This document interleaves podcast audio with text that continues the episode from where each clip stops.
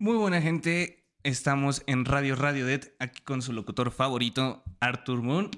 Y el día de hoy tenemos a una invitada muy especial, una diseñadora gráfica que nos hizo el favor de acudir, de venir a nuestro llamado. Más que nada, si tú estás estudiando una carrera de diseño, alguna ingeniería en diseño, ya sea técnico o cualquier otro tipo, pues esperemos que esto te pueda ayudar de alguna manera. Y pues bueno, estamos con Rocío, ¿me equivoco? Sí, Rocío. Muy buenas tardes. Muchas gracias por primero que nada tomar la, la iniciativa de decir, ¿sabes qué? Si me voy a animar, no me voy a echar para atrás. Y pues bueno, primero que nada, ¿cómo estás? ¿Qué tal? Pues muchas gracias, al contrario, primero por pensar en mí. La verdad es que eh, yo creo que en otro momento de mi vida me lo hubiera pensado. Y ahorita es así como de que, pues hay una oportunidad, la tomo. Ya no se piensa como que dos veces, la vida es para vivirla una vez. Entonces dije, pues bueno, adelante. Estoy bastante nerviosa, nunca había hablado en un podcast. La verdad es que cuando me pongo nerviosa hablo muy rápido. Si sientes que hablo muy rápido, me paras. Porque ok, ok. de verdad a veces me voy como hilo. Y, y luego, segundo, pues no sé, estar en un podcast, digo, a mí me encanta hablar. Soy un periquito andante, siempre lo he dicho. Entonces dije, estar en un podcast creo que es lo mío. sí, sí, sí, perfectamente.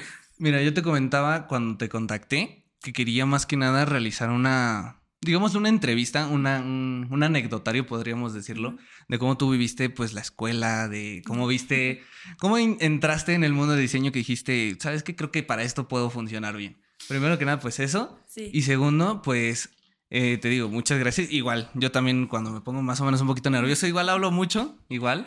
Y pues la verdad, empezando de eso, ya que tocamos el tema, dime, ¿tú en qué escuela estudiaste? Porque eso es algo curioso. Hay muchas escuelas de diseño, pero pues muchas no son conocidas o son muy malas. Quería, quisiera saber yo. son iguales. Sí, exacto.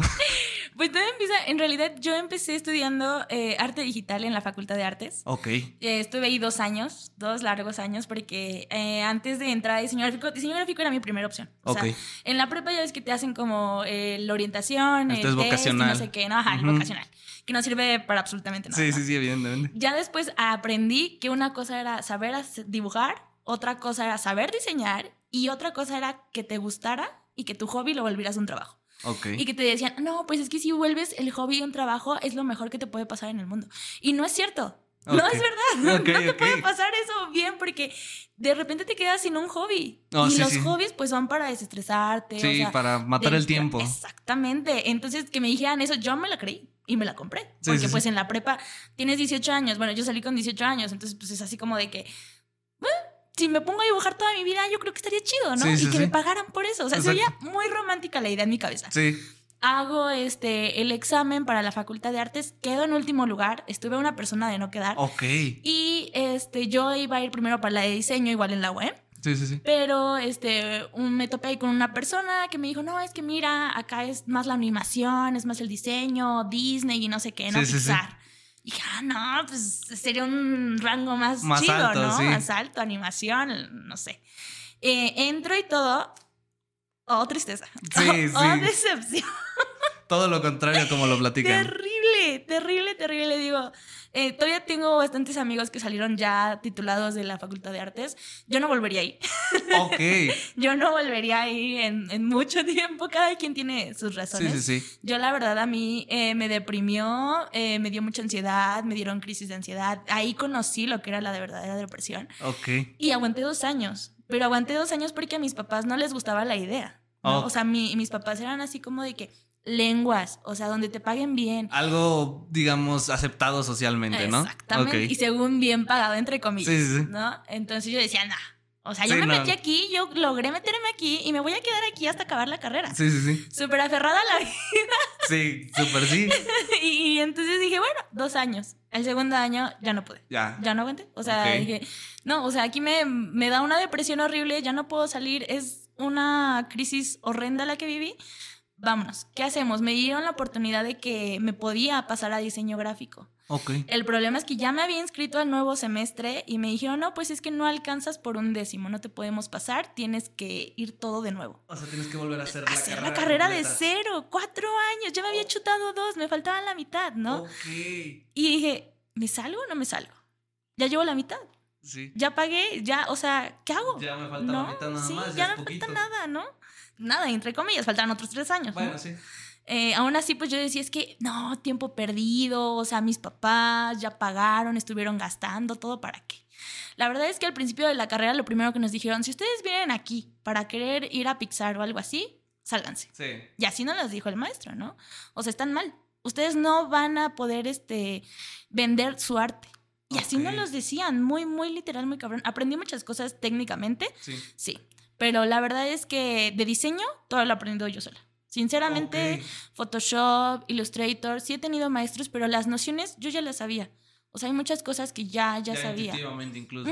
Sí, ya, sí, ya era intuitivo, ¿no? Sí. El chiste es que después de esto, este, tomo la decisión de salirme. Ok. Le digo a mamá, me voy. La neta es que ya no aguanto. O soy yo o es la depresión. Porque Ok, una si quieren que termine la que carrera, quedar, va a sí. ser deprimida, ¿no? Y no sé qué vaya a pasar.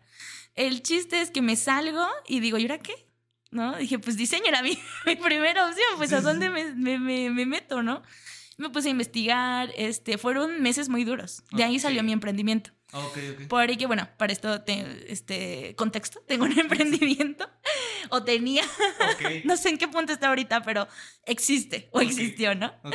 Entonces, este, yo con esta presión de mi papá de que no hago nada en la casa, de que estoy ahí, nada más como que estorbando, como que. ¿sabes? Esa presión Sí, la presión fuerte de, la de, familia. que te saliste, ¿y ahora qué vas a hacer? Sí. ¿Métete a chambear o métete a estudiar, no? Ok. Entonces yo eh, me creí el emprendimiento, hago regalos personalizados de esto de cajita sorpresa, Ah, desayunos ok. y toda esta parte. Porque dije, bueno, pues mínimo que me vean ganando dinero de alguna De manera, algo, no sé. Sí. Y, y salió, en eso mi mamá me apoyó muchísimo, mi mamá me ha apoyado toda mi vida, la verdad. Y ella me dijo, ¿quieres seguir estudiando? Y yo le dije, sí. O sea, necesito, quiero una carrera, no, no me quiero quedar aquí, ¿no? Sí, nada más con la prepa. Eh, sí, y estudiamos, o sea, bueno, vimos universidades aquí en Toluca porque pues no era viable irme hacia la Ciudad de México, Sí, no, eso. para nada. No, o sea, me hubiera gustado, sí, porque hay una de las mejores escuelas Sí. chingonas de animación que es Escena. Sí, sí, sí. Es una madresota, pero está carísima. Sí, ¿no? Y aparte la sale- vivienda ya es Sí, no, carísimo. y las sí. zonas donde está decente, digamos, es carísimo todo. Entonces dije, mejor bájale tantito a tus sueños, Ok. dos rayitas, y acomodémonos a la situación porque aparte apenas si te están dando oportunidad, ¿no? Sí, sí. El chiste es que de las mejores escuelas, entre comillas, que yo había visto era el Unitec. Ok. Entró a Unitec, eh, uno de mis compañeros también, a ver si no me pone por esto, pero uno de mis compañeros que también se había sal- salido antes que yo de la misma carrera, en la- Oh, estuvimos escuela, juntos. todo. Sí, o sea, éramos, somos amigos más bien. Ok. Y este, él ya estaba en, en Unitec. Yo le dije, oye, ¿cómo te va ahí? No sé qué. Aquí en Unitec hicieron una mezcolanza de diseño gráfico, animación y arte digital. Ah, de Las hecho sigue juntas- actual, sigue Ajá. igual. Sí. Ya en todas, me parece Sí. que es. En ese entonces creo que era de las primeras universidades en Toluca que había hecho eso, ¿no? Sí. Entonces era así como que, ah, pues yo también dije, no, pues suena bien chido. Y ya ves, obviamente, ¿cuál es su trabajo de ellos? Venderte. Sí, ¿no? pues sí, Tenían obviamente. que vender la carrera de alguna manera. La carrera para mí era insostenible. O sea, en ese entonces creo que eran 20 mil al cuatrimestre, una cosa así. Ay, güey. Sí, está- estaba fuerte, ¿no? Mi mamá y yo no visualizamos el nivel porque nos los vendieron como que tenemos un apoyo económico, no te preocupes, te quieres meter, quieres Que terminar tu becas y carrera. todo, ¿no? Ujú, Y aparte me, lo que a mí me interesaba es que me renovaban. O sea, todo lo que yo había estudiado, al menos una parte, me la iban a tomar en cuenta para yo no volver a pasar más años en la universidad. Ah, ok. Entonces dije, es que es otro- otra universidad no me lo hace. O sea, te Entonces, volvían a validar tus materias. Exactamente, me Ok, validaban. ok. No te decían cuántas, no te pues, decían te cuántas. decían, pero- te las validamos Ajá, pues, para o sea, metes ¿no? el proceso y vemos, ¿no? Sí. Y dije, pues, güey, si me validan un año, no sé, o algo así, pues ya sería mucho menos tiempo que el que Sí, pasé, del ¿no? que ya. Y no sentiría como tiempo perdido. Sí. El chiste es que pues pasó y yo dije, sí, ¿dónde firmo? Y así, ¿no? Muy fuburufa, me sentía así como de que sí, voy a volver a estudiar. Y sobre todo porque pasaron tres meses de que me salió una carrera a en cuanto empezó el otro cuatrimestre. Ok, Porque yo sentía que el tiempo se me iba a ir. Sí. Y dije, no, súper es que la largo. vida, es que el trabajo y cuando voy a salir, ¿cuántos años voy a tener? No sé Sí, de sí, dónde sí. viene esa presión. La, la Obviamente presión. de dónde creces. Pero está muy cabrón, ¿no? Porque sí. yo, incluso cuando salí de la carrera, salí apenas hace un año, eh, y yo dije, no, es que ya estoy bien vieja. O sea, salí a los 22 y ya estoy retrasada y ya muchos ya salieron y ya están haciendo sus vidas. Entonces, era esa presión muy, muy cañona, De que ¿no? el tiempo estaba yéndose rapidísimo. Ajá, y todos tus familiares de que pues ya que era la acabas, ¿no? Y te cambiaste, y te saliste, no aguantaste y cosas así. Sí, sí, sí. Y, y eso fue fuerte. Pues sí, es la. porque yo no quería decir, pues me salí, desistí. No. Sí, me imagino. O sea, yo, yo creo que la presión de, del aspecto familiar influye mucho, ¿no? Porque. Cañón. como es el núcleo central, si te dicen, no, pues es que, ¿por qué no aguantaste? Es como de chin, tienen razón, me siento, me siento mal, me siento fatal, no, no soy lo suficientemente para la carrera o para las carreras que Sí. elegí. O sus expectativas en mí estaban demasiado altas. Sí, también. ¿no? Y yo no estuve al nivel de lo que ustedes esperaban que yo fuera. Ok. Y esa era una frase que yo tenía en mi cabeza. sí, afecta No estaba al demasiado. nivel, no estaba al nivel. Y dije, esta es una segunda oportunidad que me están dando.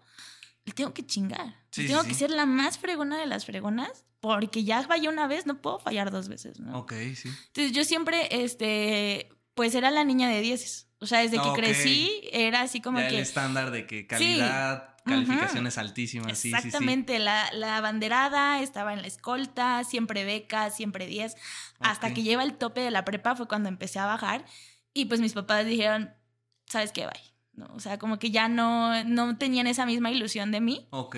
que cuando yo estaba en la secundaria, ¿no? Que Ah, sí, vamos, o sea, la secundaria sí era fácil.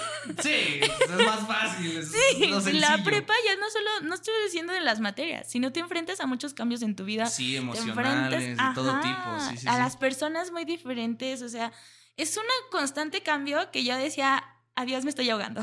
Sí, sí, sí, sí, perfectamente. Entonces estuvo bastante cabrón, ¿no? El chiste es que ya, entró Unitec y pues me vendieron, te digo, me vendieron la idea bien chingona. Bien chido, ¿no? Con decirte, no me acuerdo si fue antes de pandemia, ah, porque para colmo, yo pasé la universidad en pandemia. Ah, ok. O sea, acabé la universidad, no me preguntes cómo lo O sea, fuiste universitaria de pandemia, sí, Sí, así. Ah, sí, o sea, haz de cuenta que entré y fue como dos cuatrimestres, si no mal recuerdo. Ok. Y después de eso, toda la carrera en pandemia. Todo, todo en línea. y nada más fue un horrible. cuatri cuando regresamos. Ah, y la verdad, no sé cómo lo hayan tomado los demás, pero para mí fue bastante cruel. Sí. O sea, yo me siento bastante enojada de que no pasé mi universidad. no, pues no la disfrutaste, no la No. viviste. Tú No conocí a estuviste en casa encerrada prácticamente. Sí, sí, sí. Y entonces, o sea, no había ni quien te ayudara con las tareas y cosas así. Eras tú y la computadora, o sea, como todos lo sabemos, Sí, ¿no? sí, sí. Y aparte, eh, la escuela no era así como que, ay, te brindamos los programas. No, yo No, tenía mi computadora. tú y todo, ¿no? Sí, o sea, yo tenía mi computadora de la secundaria. Ah, No sé oh. cómo esa computadora aguantó Maya 3D. Ah, cierto. Es una cosa terrible. Pesadísima esa madre. No, y aparte, pues los renders, el tiempo, o todo. sea, una lap, ¿te imaginas una lap de 2011? Oh, O ok. sea, era una cosita así, donde yo tenía que intentar abrir mis ojos lo más que pudiera para hacer un render ahí, porque no veía nada en una pantallita sí, súper sí. chiquita, ¿no? Entonces, era, era horrible. Era horrible, Era sí, me imagino, ¿no? Fue muy difícil, fue muy difícil. Y lo más difícil también fue que eh, ya entrando ahí fue cuando me di cuenta en lo que hacen en Unitec, era de que no, pues está la rama eh, general, donde te meten a ingenieros computacionales, O o sea, para compartes, todo, ¿no? ajá, para todos, que es comunicación, ese tipo de, Sí, de sí, sí. materias. Matemáticas incluso. No me preguntes para qué. Nunca lo sé. Yo tampoco. ah, y física. Ok. Y este, y el chiste es que, o sea, ya después dijeron, bueno, ya vamos a separar a los de animación, los de O sea, diseño. ya los vamos a seccionar como van, ¿no? Exactamente, Ok. ¿no? Ingenieros, según. El chiste es que, pues, ya después de eso, según nuestras ramas, venía un, una materia que era para arquitectura. Yo no entendía ni madre. Yo no entendía absolutamente nada. O sea, era diseñar una casa y no sé qué. Y yo nunca entendí. Pasé las materias y las pasé, obviamente. Pero estuvo muy difícil. Sí, pues sí, porque pues no las entendías, no, no sabías para qué te iba a servir. Programación, cállate. No, no. Programación la pancé.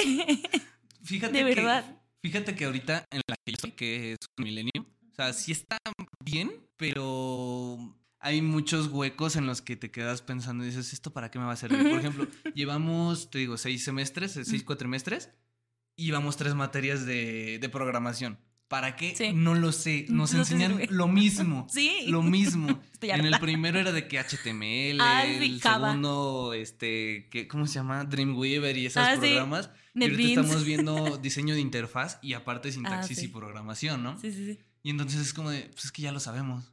¿Para qué nos lo vuelven a repetir si ya lo pusimos en práctica dos cuatrimestres casi seguidos? Ajá. Y es como de, no, es que tienen que aprender porque pues eh, tienen que saber cómo venderlo, No cómo organizar. Y es como, pues es que ya me lo explicaron cuatrimestres atrás. Sí. Es como, ¿para qué me va a servir? Y no, ni siquiera te la saben explicar. Incluso ahorita lo que nos pasa es de que nos ponen profes que pues no van ni al caso. O sea, de que sí enseñan computación, pero es para ingeniería. Y nosotros Ese es, como de. ¿de qué nos va a servir esto a mí, mi carrera? Me dice, Sí. no, es que sí soy diseñador. Y es como de, no Ajá. creo, la verdad, no creo. Te digo, o sea, igual yo eh, empezamos en pandemia. Yo entré en pandemia eh, bueno, más o menos cuando ya estaba como a la mitad de que pues, ya más o menos puedes Ah, acudir algunas veces a la escuela. Ya con cubrebocas Sí, exacto. Pero, o sea, sí te puedo decir, sí he vivido mi, mi experiencia de universitario, pero yo creo que como se debía haber vivido, no, para nada. Mm, de que toda la semana iba, yo creo que cuando empezamos iba dos veces a la semana, máximo, y todo lo demás era en línea. Y era así como de... mm, Y como Sí. tú dices, todos Sí. tenemos pues nuestras computadoras súper de 2011, 2000, Sí. súper viejitas y todo. Yo por suerte pues tengo mis equipos aquí, pero todo lo que son mis compañeros siempre están quejándose de que sus computadoras ya no las aguantan. Y ahorita creo que ya vamos a empezar igual con Maya. No, con, con. Maya 3D. Tienen que cambiar ahora. Exacto. O sea, yo siempre les digo, ya actualízate. Sí. O sea, sí te tienes que actualizar sí o sí. Sí. Cómprate una laptop buena o una o O ármate una armada. computadora. O sea, mi computadora es armada. Y la verdad, o sea, la después del 2011, porque sí, sí. de plano después del 3D dijo, ¿sabes qué? Jubílame Ya, o te ya jubilo, pero de tu materia, porque ya valió. Sí, sí, sí. Y sí tuve que mandar a, a hacer una eh, con iCore 5 o una cosa así. La verdad es que computadoras no sé mucho. Ok. Entonces, o sea, sí mandé a, a que me hicieran una porque era más barato. Sí, O de sea, hecho, ahorita siempre es sale más una- barato. No, no me acuerdo de qué marca es. Pero es una muy buena. Lenovo. Es una Lenovo. Pero, o sea, sí son partes viejitas, pero la interfaz está increíble. Sí. Y la RAM también. Sí, me imagino. Entonces, este, eh, es lo único que, que me hizo sobrevivir la carrera, porque no solo eso, simplemente ya que entramos, no, te digo que antes de pandemia, estoy casi segura que fue antes de pandemia, compartíamos el área de computación de a dos o tres personas por computadora para hacer un ITEC. O sea, yo cuando Con nos dan el cobran, paseo, Más que nada. Sí, o sea, cuando te dan el paseo, ay, que las computadoras. Yo me emocioné porque acá en la Facultad de Artes, ojalá tampoco me funen, pero, pero acá, o sea, era un cuartito de, ¿qué te gusta? Un metro y medio, dos metros más o menos. chiquito. Sí, y con computadoras, eran Mac, sí, pero, viejas, éramos ¿no? Ah, ok, ok. O sea, la verdad es que sí, sí éramos muchos y a veces pues te tenías que quedar en el de computación y si había una computadora disponible, ¿no? Ok, si no Y esperas. acá yo dije, bueno, pues hay un chingo de computadoras Mac. Pues obviamente. Es Mac, ¿no? pues, ya sí, dices, pues va a aguantar todo, ¿no? Exactamente, y es Unitec, pues obviamente que tienen todo contemplado. Error. No, para no, nada. para nada. O sea, compartíamos tres o dos personas la computadora en la clase. Ok. Y después, si no tenías computadora en tu casa y no hayas acabado la sesión o lo que sea que te hayan dejado en la clase, Ajá. decías, ¿y cómo lo hago? Sí, pues no hay cómo. Sí, o sea, Tendrías y- que irte a acampar a la escuela, Sí, ¿no? y tenías que quedar, si es que había una aula disponible, porque para también eso ay, es un per. Sí, sea, me imagino. Pues mira, Ah. acá sí tenemos, pues, digamos, nuestras áreas seleccionadas. O sea, hay de diseño y de que ingenierías y, y computación, ¿no? Ajá. Pero luego nos mezclan, porque Sí. luego que se está ocupando la sala Mac y nos mandan a la otra y es como de...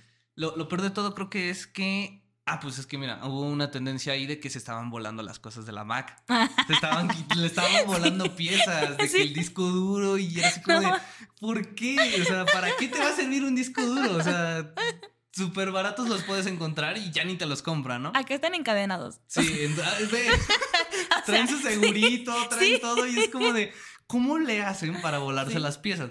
Pero pues no es tanto eso, ¿no? Sino que nos dijeron, ahora cada vez que ustedes salgan, agarran y borran todo. O sea, archivos, Ah, bueno, sí. no, no tanto programas. Limpian, ¿no? Sí, o sea, limpian Sí. el dispositivo y quien guardó su Sí. archivo y quien no, pues ya se ¿Sabes qué era mi pedo? Que la USB no era compatible con la Mac. Ah, es cierto. Era horrible, es porque horrible. entonces de todas formas yo tenía que llevar mi computadora para, Para hacer el trabajo dentro del aula. Dije, entonces, ¿qué estoy pagando? ¿Para qué? O sea, o ¿de sea, qué me sirve?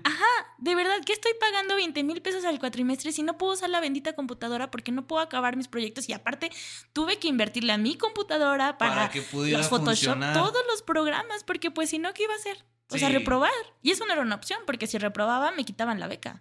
Ah, ok. Entonces también eso estaba muy cabrón. La presión de que, bueno, ya tienes, este, termina, no terminaste una carrera, tienes que terminar esta, tienes que mantener la beca, porque pues si no, este, sin beca no puedes encima. hacerla. ¿Te molesta ¿No? si...? No, siempre no. Ok. Entonces, sin beca no, no, no puedes este, seguir adelante, ¿no? Entonces dije, bueno, ¿y, y qué hago? O sea, pues tengo que ingeniármelas y gastar más lana de la que ya gasté Sí, pues sí. para poder seguir adelante. Ok, no sí, sí, sí, perfectamente. Yo tengo mucho, mis compañeros son muy, lo voy a decir, codos.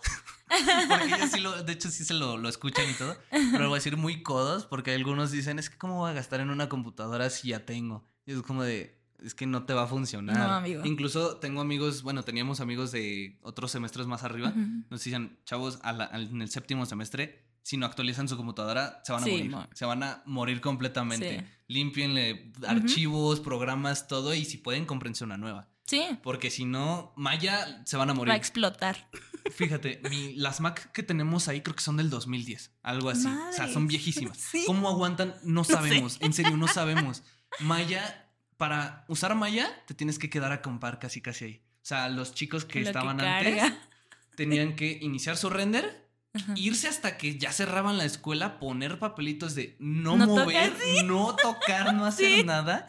Y al otro día a las 7 de la mañana llegar para ver si estaba todavía su No archivo ahí. De que sale, ya la movieron porque luego entran a limpiar ahí las aulas, ¿no? De que por Claro. pandemia y todo eso. Y las movían y el render se iba todo. No. Y era así como qué de. coraje. Entraban en crisis. Sí, Muchos eran así como de, profe, me movieron mi render, yo me vine a acampar y todo eso y lo movieron y valía y tenían que volver a hacerlo. Sí, de Porque pues no se las aceptaban de, no, pues es que te entiendo, ¿no? Pues era de, Sí. tienes que hacerlo, de alguna u otra manera tienes que hacer porque es tu trabajo final. Sí. Porque pues para aquí nos lo dividen en tres presentaciones, o sea, en tres entregas finales, ¿no? A nosotros también creo que sí. Ok, pues ya sabrás Sí, más o sí, menos sí, cómo está la onda, ¿no? Aquí Es nos la administran de que viernes nos dicen, tienen el último día viernes y entramos sábado y domingo y todavía está abierto y es como de, me hiciste desvelarme toda la semana para que el viernes a las 12 todavía estuviera abierto. Pero lo que te digo, nosotros batallamos mucho con la Mac porque igual no son compatibles, no los programas. Fíjate, y esto es algo que no están este, licenciados, o sea, no los Creo que sí, pero es que se les vence y pues dicen, no, pues es que no nos alcanza para pagarla. Es No. como de, ¿cómo, ¿Cómo no les va a alcanzar para pagarla? Bueno, al menos son honestos con ustedes. A nosotros nos dicen, sí, pero tienes que tramitarla desde que inicia el cuatri. La tramitas. Ah, porque, o sea, sí tienen, no sé, eh, tienen la licencia en las computadoras. Pero si tú la quieres para tu computadora por ser parte de la escuela, porque es Te una de las ventajas que te ofrecen. Escolar, ¿no? Ajá, ajá, supuestamente, este, nada más subes que tu credencial y ya, ¿no? Según. Ok. El chiste es que dicen, tienes que empezar a tramitarla, que desde que inicias, o sea, a mí me tocó que cuando la empecé a tramitar, ya iba a mitad de cuatrimestre y todavía no estaba aprobada. Ok. Entonces dije a partir de ahí, ¿sabes qué? Crack.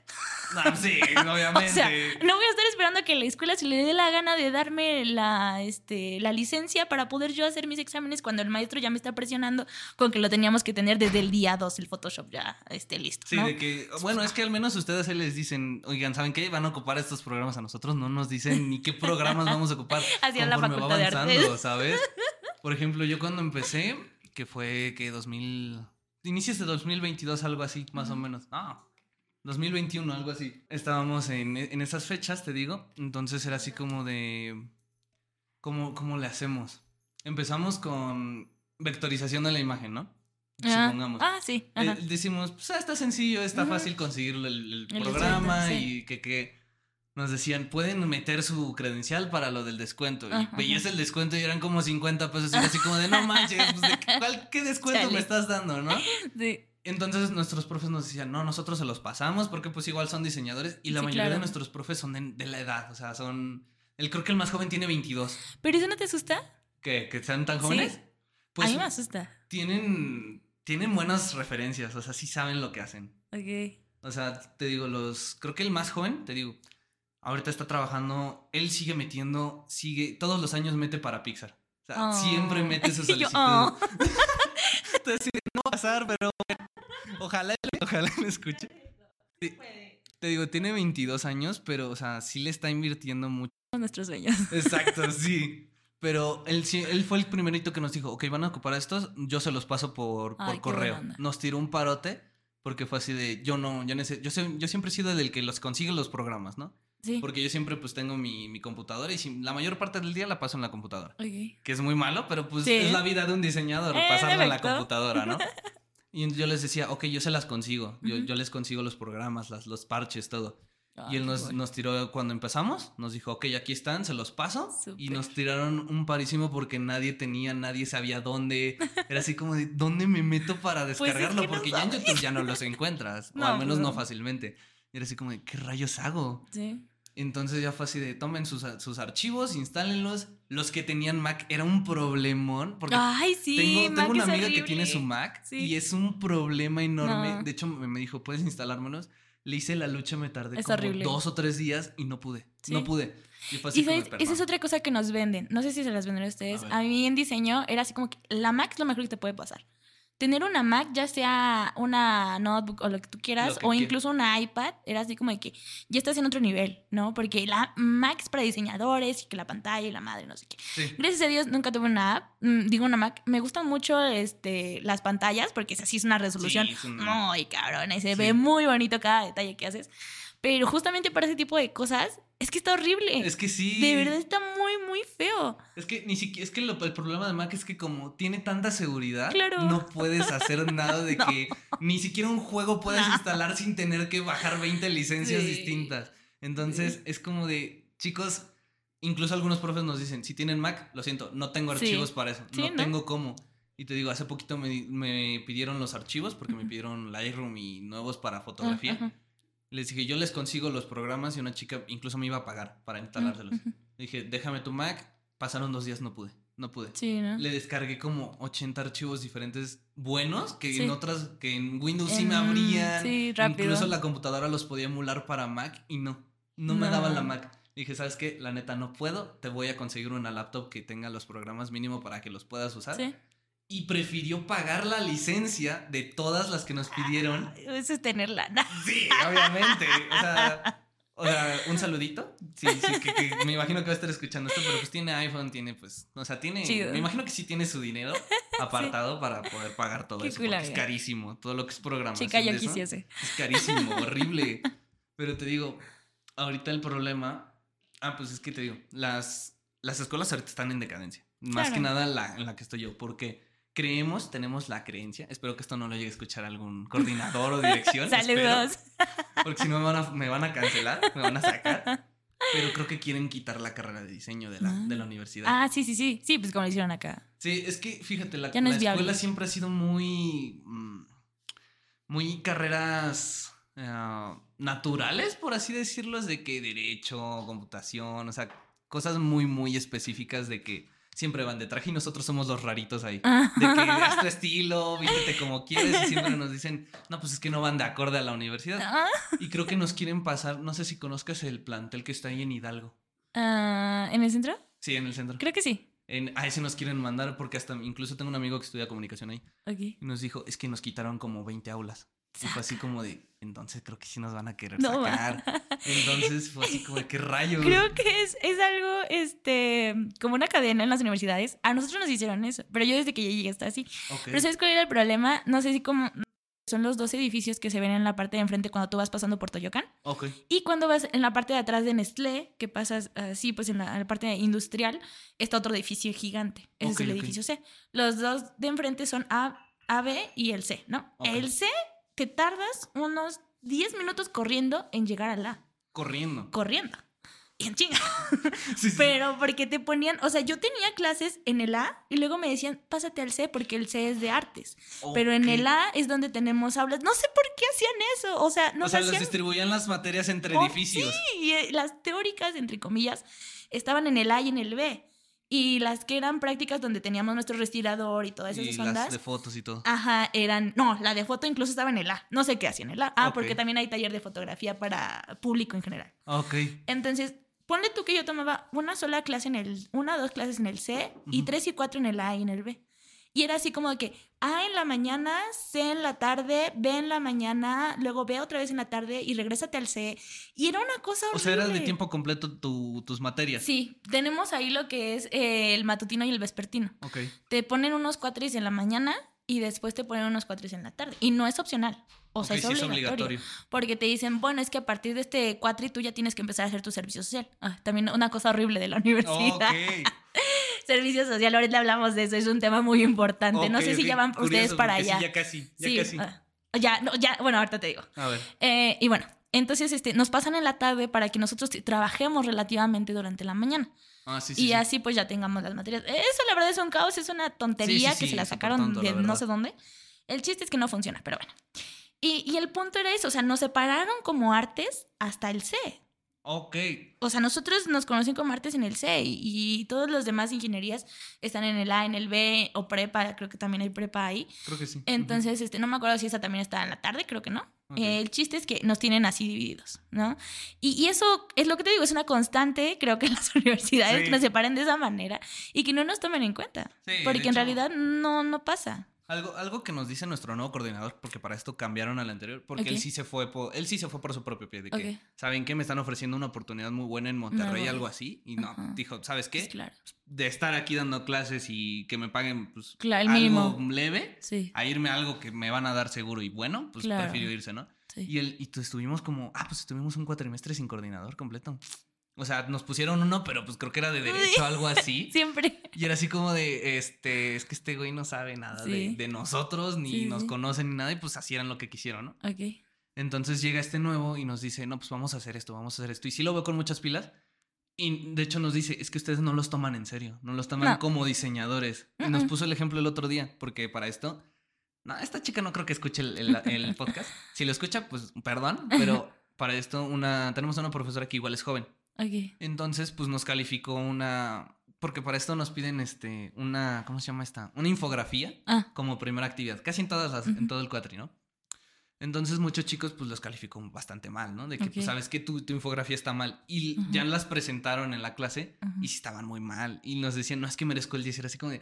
Ya viste tu infografía. No, o sea, por favor, no, no, no, no, para nada. que lo hayas hecho en Canva no cuenta. De hecho, Fíjate. Odio Canva, lo tengo que decir. Odio Fíjate, Canva. y, y me, chance ya hasta me regaña. Yo trabajo en, en la tarde, ¿no? Yo trabajo de 3 a 11. Ok. Entonces, ese día yo me acuerdo que salíamos a la una. Salíamos Ujú. a la una de la tarde. Llegué acá y fue así de, ¿sabes qué? Tengo que hacerlas, pero ya. Porque ya no tengo tiempo y Sí, me claro. faltaban otras dos. Y era así como de, tengo que hacer, tengo que hacerlas ya. O sea, no Sí. tengo de otra. Y pues por primera vez tuve que utilizar cama. O sea, dije, no hay de Siempre hay otra. una primera vez para todo. Sí, dije, no, no tengo de otra, no tengo tiempo y no voy a Sí. llegar a tiempo para entregarla. Total, yo las, yo la entregué en Canva, nos pedía cita zapa y todo. Yo no le puse la cita zapa y a mí me sacó 9.5. Como no tengo ni la menor idea. Y ellos que sí habían citado y todo, y era así como de les habías puesto 6, 4, o sea, así. Sí. Pero la, la chica que te digo, sí se le puso muy mala onda porque le empezó a gritar en clase, o sea, le gritó. O sea, yo no estaba en clase porque es en línea. Entonces mandan mensaje al grupo y dicen, oigan, creo que se está pasando de lanza con la profa, ¿no? Porque se está gritando. Y entonces, pues yo, como chismoso, claro, me paré, prendí la computadora, me metí y dije, y estaba, pues estaba gritando. Y la maestra ya estaba en un plan de que, ¿sabes qué? Ya no te voy a prestar atención. La muteó como 10 veces porque no se callaba. Llego y dice, es que hasta la- me dicen, hasta la hizo llorar a la chica y fue así, madre. Y vio sus, sus alimentaciones de que en tu trabajo, ¿no? Algo así. Y es como de, pues, está siendo clara, ¿no? Está siendo Ujú. justa. Y yo sí dije, pues es que la mía, no sé si no la revisó o no sé, porque pues, dije, la mía no está tan buena para que me hubiera sacado un 9.5. Además la hice en cama. Y sí dijeron varias veces este, en ¿Y tú cama y le todo eso. Y yo así como de...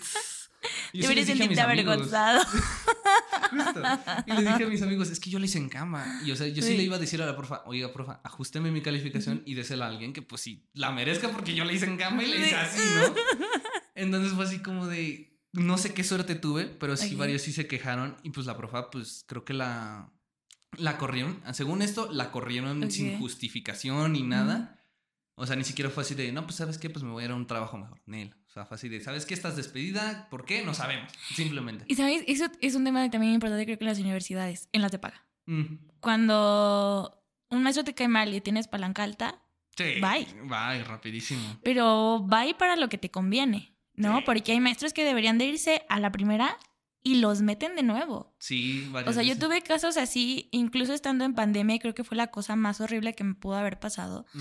porque eh, me tocaron pues dos maestros acosadores Ok. y era en línea. ok. Entonces, ¿qué hacías? Pues no, no podía, no, no era O no es tan fácil. O sea, si en persona no es fácil. Exactamente. Y eran materias buenas. O sea, una de ellas era este eh, modelado en 3D, Ok. pero no era Blender. Era otro, otro programa. Sinceramente, ahorita no me acuerdo. Es uno de los programas que pues se usan ya en, en niveles altos de cinematografía, pues, ya sí. en animaciones más chidas. Él viene de, de hacer animaciones bastante fortonas, en películas bastante conocidas. Este, y la verdad es que sufrimos mucha cosa de su parte. Y no solo eso, nos ponía en jaque de una manera de ridiculizarnos Ah, eh, los trabajos y toda esta parte. Y por más que le dijimos a la directora y demás, o sea, obviamente decía como que, pues bueno, voy a entrar a clase a ver. Pues No, obviamente, ¿qué, qué va a hacer el maestro? O, O sea, portarse mal mientras está. Sí, pues, a no, pues, sí, exactamente. Nos acosaba incluso fuera de clase. Ok. O sea, sí buscaba nuestros perfiles, incluso de Facebook. Era una cosa terrible porque O sea, él decía, es que necesito sus Facebooks para hacer un grupo de la clase, esto, o sea, así. ¿no? Yo pasé dos casos, ese fue con, con un maestro, con otro maestro que este, también fue el que fue dibujo, creo, había sido, no me acuerdo bien qué, qué materia era. Él, él creo que igual venía de la facultad de artes. Hubo una cosa ahí, hubo una cosa ahí bastante este, rara. El chiste es que él incluso pues también nos buscaba por WhatsApp, porque también tenía nuestros números, porque era pues pandemia, ¿cómo te Sí, o sea, comunicabas? como- por sí. WhatsApp, ¿no? Sí, sí, sí. Porque aparte la plataforma en ese entonces apenas estaba como que actualizándose. Sí. No, Porque no estaban preparados, o sea, no estaban preparados, ¿no? Entonces nos tocó esa parte. Yo en ese entonces estaba en una cirugía, me habían hecho una cirugía recientemente cuando inició el cuatri. Yo no le dije a nadie, yo soy como una persona de que, este, no quiero que me tengan lástima, no quiero que nadie sepa qué estoy pasando y me vale que este, se den cuenta que estoy en cama, porque pues me la pasé prácticamente medio cuatri en cama. Ok. Este, y fue aún más fuerte, Sí, porque sí. tenía que enfrentarme a eso y tenía que enfrentarme a esa persona. Ok. Entonces era muy, muy, muy horrible. Eh, también nos humillaba bastante. Era así como de que, ¿sabes cómo era de los típicos de que, este, ay, a ver, ¿tú qué películas has visto? Es que nada más ves Disney, es que nada más ves Ah, Pixar. y, no te- y a veces clase. sí tenía, ajá, y apenas, o sea, había partes que tenía razón, porque Sí. sí, había chavos en la carrera que decías, bueno, o sea, no todo es Pixar, ¿verdad? Sí, sí, sí, o sea, la animación no se, no No se, encierra solo eso, en solo sí. eso. Y lo hemos visto simplemente en las últimas semanas. Creo que es algo que, que ha quedado muy claro. Eh, pero ese maestro pues te lo manejaba de una forma no dura, porque yo digo que hay una delgada línea entre ser directo y decir, oye, ubícate, ya vas en octavo semestre y no tienes ni idea de lo que vas a hacer más adelante. Sí, o sea, sí. ¿qué haces aquí? Y otra muy diferente a ridiculizarte porque no sabes cuál es la pe- película tal que salió en 1900 y tantos que- y que causó tal polémica, ¿no? Sí, sí, era algo que pues era, era bastante horrible. Entonces, en línea ese fue un show. Sí. Y nosotros peleamos a capa y espada porque lo sacaran. Yo les dije, simplemente fui a hablar con la directora y dije, yo no me voy a meter a clase porque en el cuatro siguiente me tocaba otra vez con él. Ok. Y dije, yo no voy a, a arriesgar también mi estabilidad mental porque también ya estaba escalando el caso a un nivel muy grande para mí, ya resultaba un problema muy horrible el estar en clase. Con el otro maestro que te comento teníamos cuatro horas seguidas de clase en línea, Cuatro horas seguidas. pues y era era así como que no tienen de descanso. todo. Ajá, y si no tienen descanso, tienen 10 minutos en la segunda después de que pasamos dos horas, tomen agua y seguimos. Y era horrible, era pesado. Te puedo decir que aprendí, sí, digo, ah, también sé diferenciar. Era buen profesionista, no buen profesor. Era buen profesionista. Sí. Por algo estaba en, en esos, esos este, rangos ya, ¿no? puestos, Sí, sí, sí. obviamente. Aprendí mucho, la neta es que sí. Eh, yo amo mucho el 3D. No me dediqué a eso porque es una chamba Horrible, mm, no mal pagada. Al contrario, te pagan súper bien, pero es matada. Es pasadísima. Es sí, matado sí. como la animación. Y el escalar aquí en México, yo desde que empecé a ver eh, el ambiente y que ese tipo de personas estaban dentro de, de la... También influye mucho. Sí, exactamente, de, de todo lo que conlleva ser animador y querer dedicarte a esa parte, dije no. No, no me voy ti. a arriesgar a eso. Sí, sí, O sea, por más que te paguen los 10 mil pesos, 50 mil pesos que él nos comentaba No y cosas vale. así. Y después mi mamá me decía, bueno, si le pagan tanto, ¿por qué está siendo maestro? De hecho, Solo es pregúntatelo. muy buena pregunta. ¿no? Y digo, hay muchos que te dicen, ay, es que me encanta enseñar y no sé qué. Ok, es válido, pero seamos realistas. ¿Quién realmente, profesionalmente, se dedicaría solo a enseñar? Sí, Porque es tu pasión. No, para En nada. la universidad. en diseño. Más en la universidad, que O ya tienes un grado que dices que Sí. ya puedo irme incluso a otro país y ganar más de lo que podría ganar en mi vida de profesor. Sí, la verdad es que sí. O sea, eso es una realidad, ¿no? Entonces, la verdad es que esa etapa sí fue bastante este, difícil, bastante dura. Salimos de eso porque yo dije, es que ya ninguna persona me, me va a hacer quedar mal, yo necesito terminar esa carrera ahora. Sí, ya, ya no quiero. ya estaba a dos cuatris, me faltaban. Ok. Entonces, pues no me podía echar para atrás por una persona. Ya yo fui, era- peleé, sacamos evidencias, fue un desmadre total. Incluso creo que salió hasta en una página de Facebook como de que es que aquí aceptan acosadores y demás. Y fue real. Sí. O sea, fue real. Porque pues yo también decía, eh, y al- ¿sabes cuál es la cosa acá en el Unitec? Mm. Que a ti como universitario no te hacen caso. No. Si llevas a tu mamá, sí. Ok. Yo tuve que llevar a mi mamá en un plan, te digo, ella siempre me ha apoyado, pero me hubiera gustado que a mí como persona, porque yo ya estaba a punto de ser cuenta. profesionista, pues tengo voz y voto. Sí. Y no fue así. O sea, hasta que no fue mi mamá a hablar por mí y que me vieran en el estado en el que estaba, Sí. fue que dijeron, tienen que sacarlo. No, yo creo que incluso más que eso, más que nada, ya, ya te deben de tomar en cuenta como un- el adulto que eres, Pues ¿no? sí. De que, oye, ok, ya, ya no es un niño que puede inventar cosas, que incluso hasta los niños decimos, ¿cómo va a inventar algo así? ¿no? Exactamente. O sea, ya tú como adulto, como persona pensante, razonable, Sí. dices, ok, no es una. O sea, dijeras, es una. Pero ya incluso en las fechas actuales en las que Sí. estamos con los movimientos, que ahí dices, ok, ya no, me, tan- ya no me puedo dar el lujo de decir, me estás mintiendo, ¿no? O sea, Exactamente. ya son más de un salón. Sí. Ya dices, ok, ya. Y el problema es que él ya tenía antecedentes. Y la escuela lo sabía. Los dos profesores eh, que te hablo ya tenían antecedentes y, y se les conocía de, de esa índole. Entonces, también dices, ¿qué, qué te llevó a contratar ese tipo de decir- personas y después recontratarlas? O sea, no puede ser posible eso. De verdad, fue algo que, que enfureció a muchos. Sí. Otros compañeros incluso se enojaron conmigo porque lo sacaron. Porque yo sí dije, es que la neta, o sea, yo sí hice todo lo posible para que lo sacaran. Y se enojaban porque esto de que era un buen profesionista y sí enseñaba bien. Y yo decía, ponte en mi lugar como mujer Sí, y no, vas sí. a ver si eso se siente bien cada pinche clase, tener que estarlo soportando a una persona como él y tener que poner tu cara porque si no, te va a reprobar.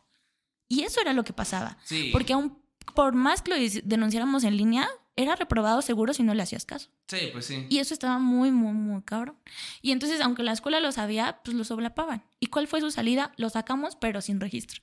O sea, no hubo registro de lo que hizo. Ah, o sea, se quedó de- así. Como sin Él antecedentes, ¿no? O sea, Sí, sin ningún él puede ir y pedir trabajo en otra universidad y nadie va a saber. Ok. Entonces también eso es un problema muy grande que, bueno, sería un cuento de nunca acabar.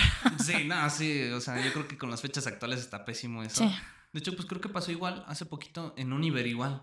Que tuvieron un profe acosador en el de Hidalgo, en el de Ok. administración y todo eso.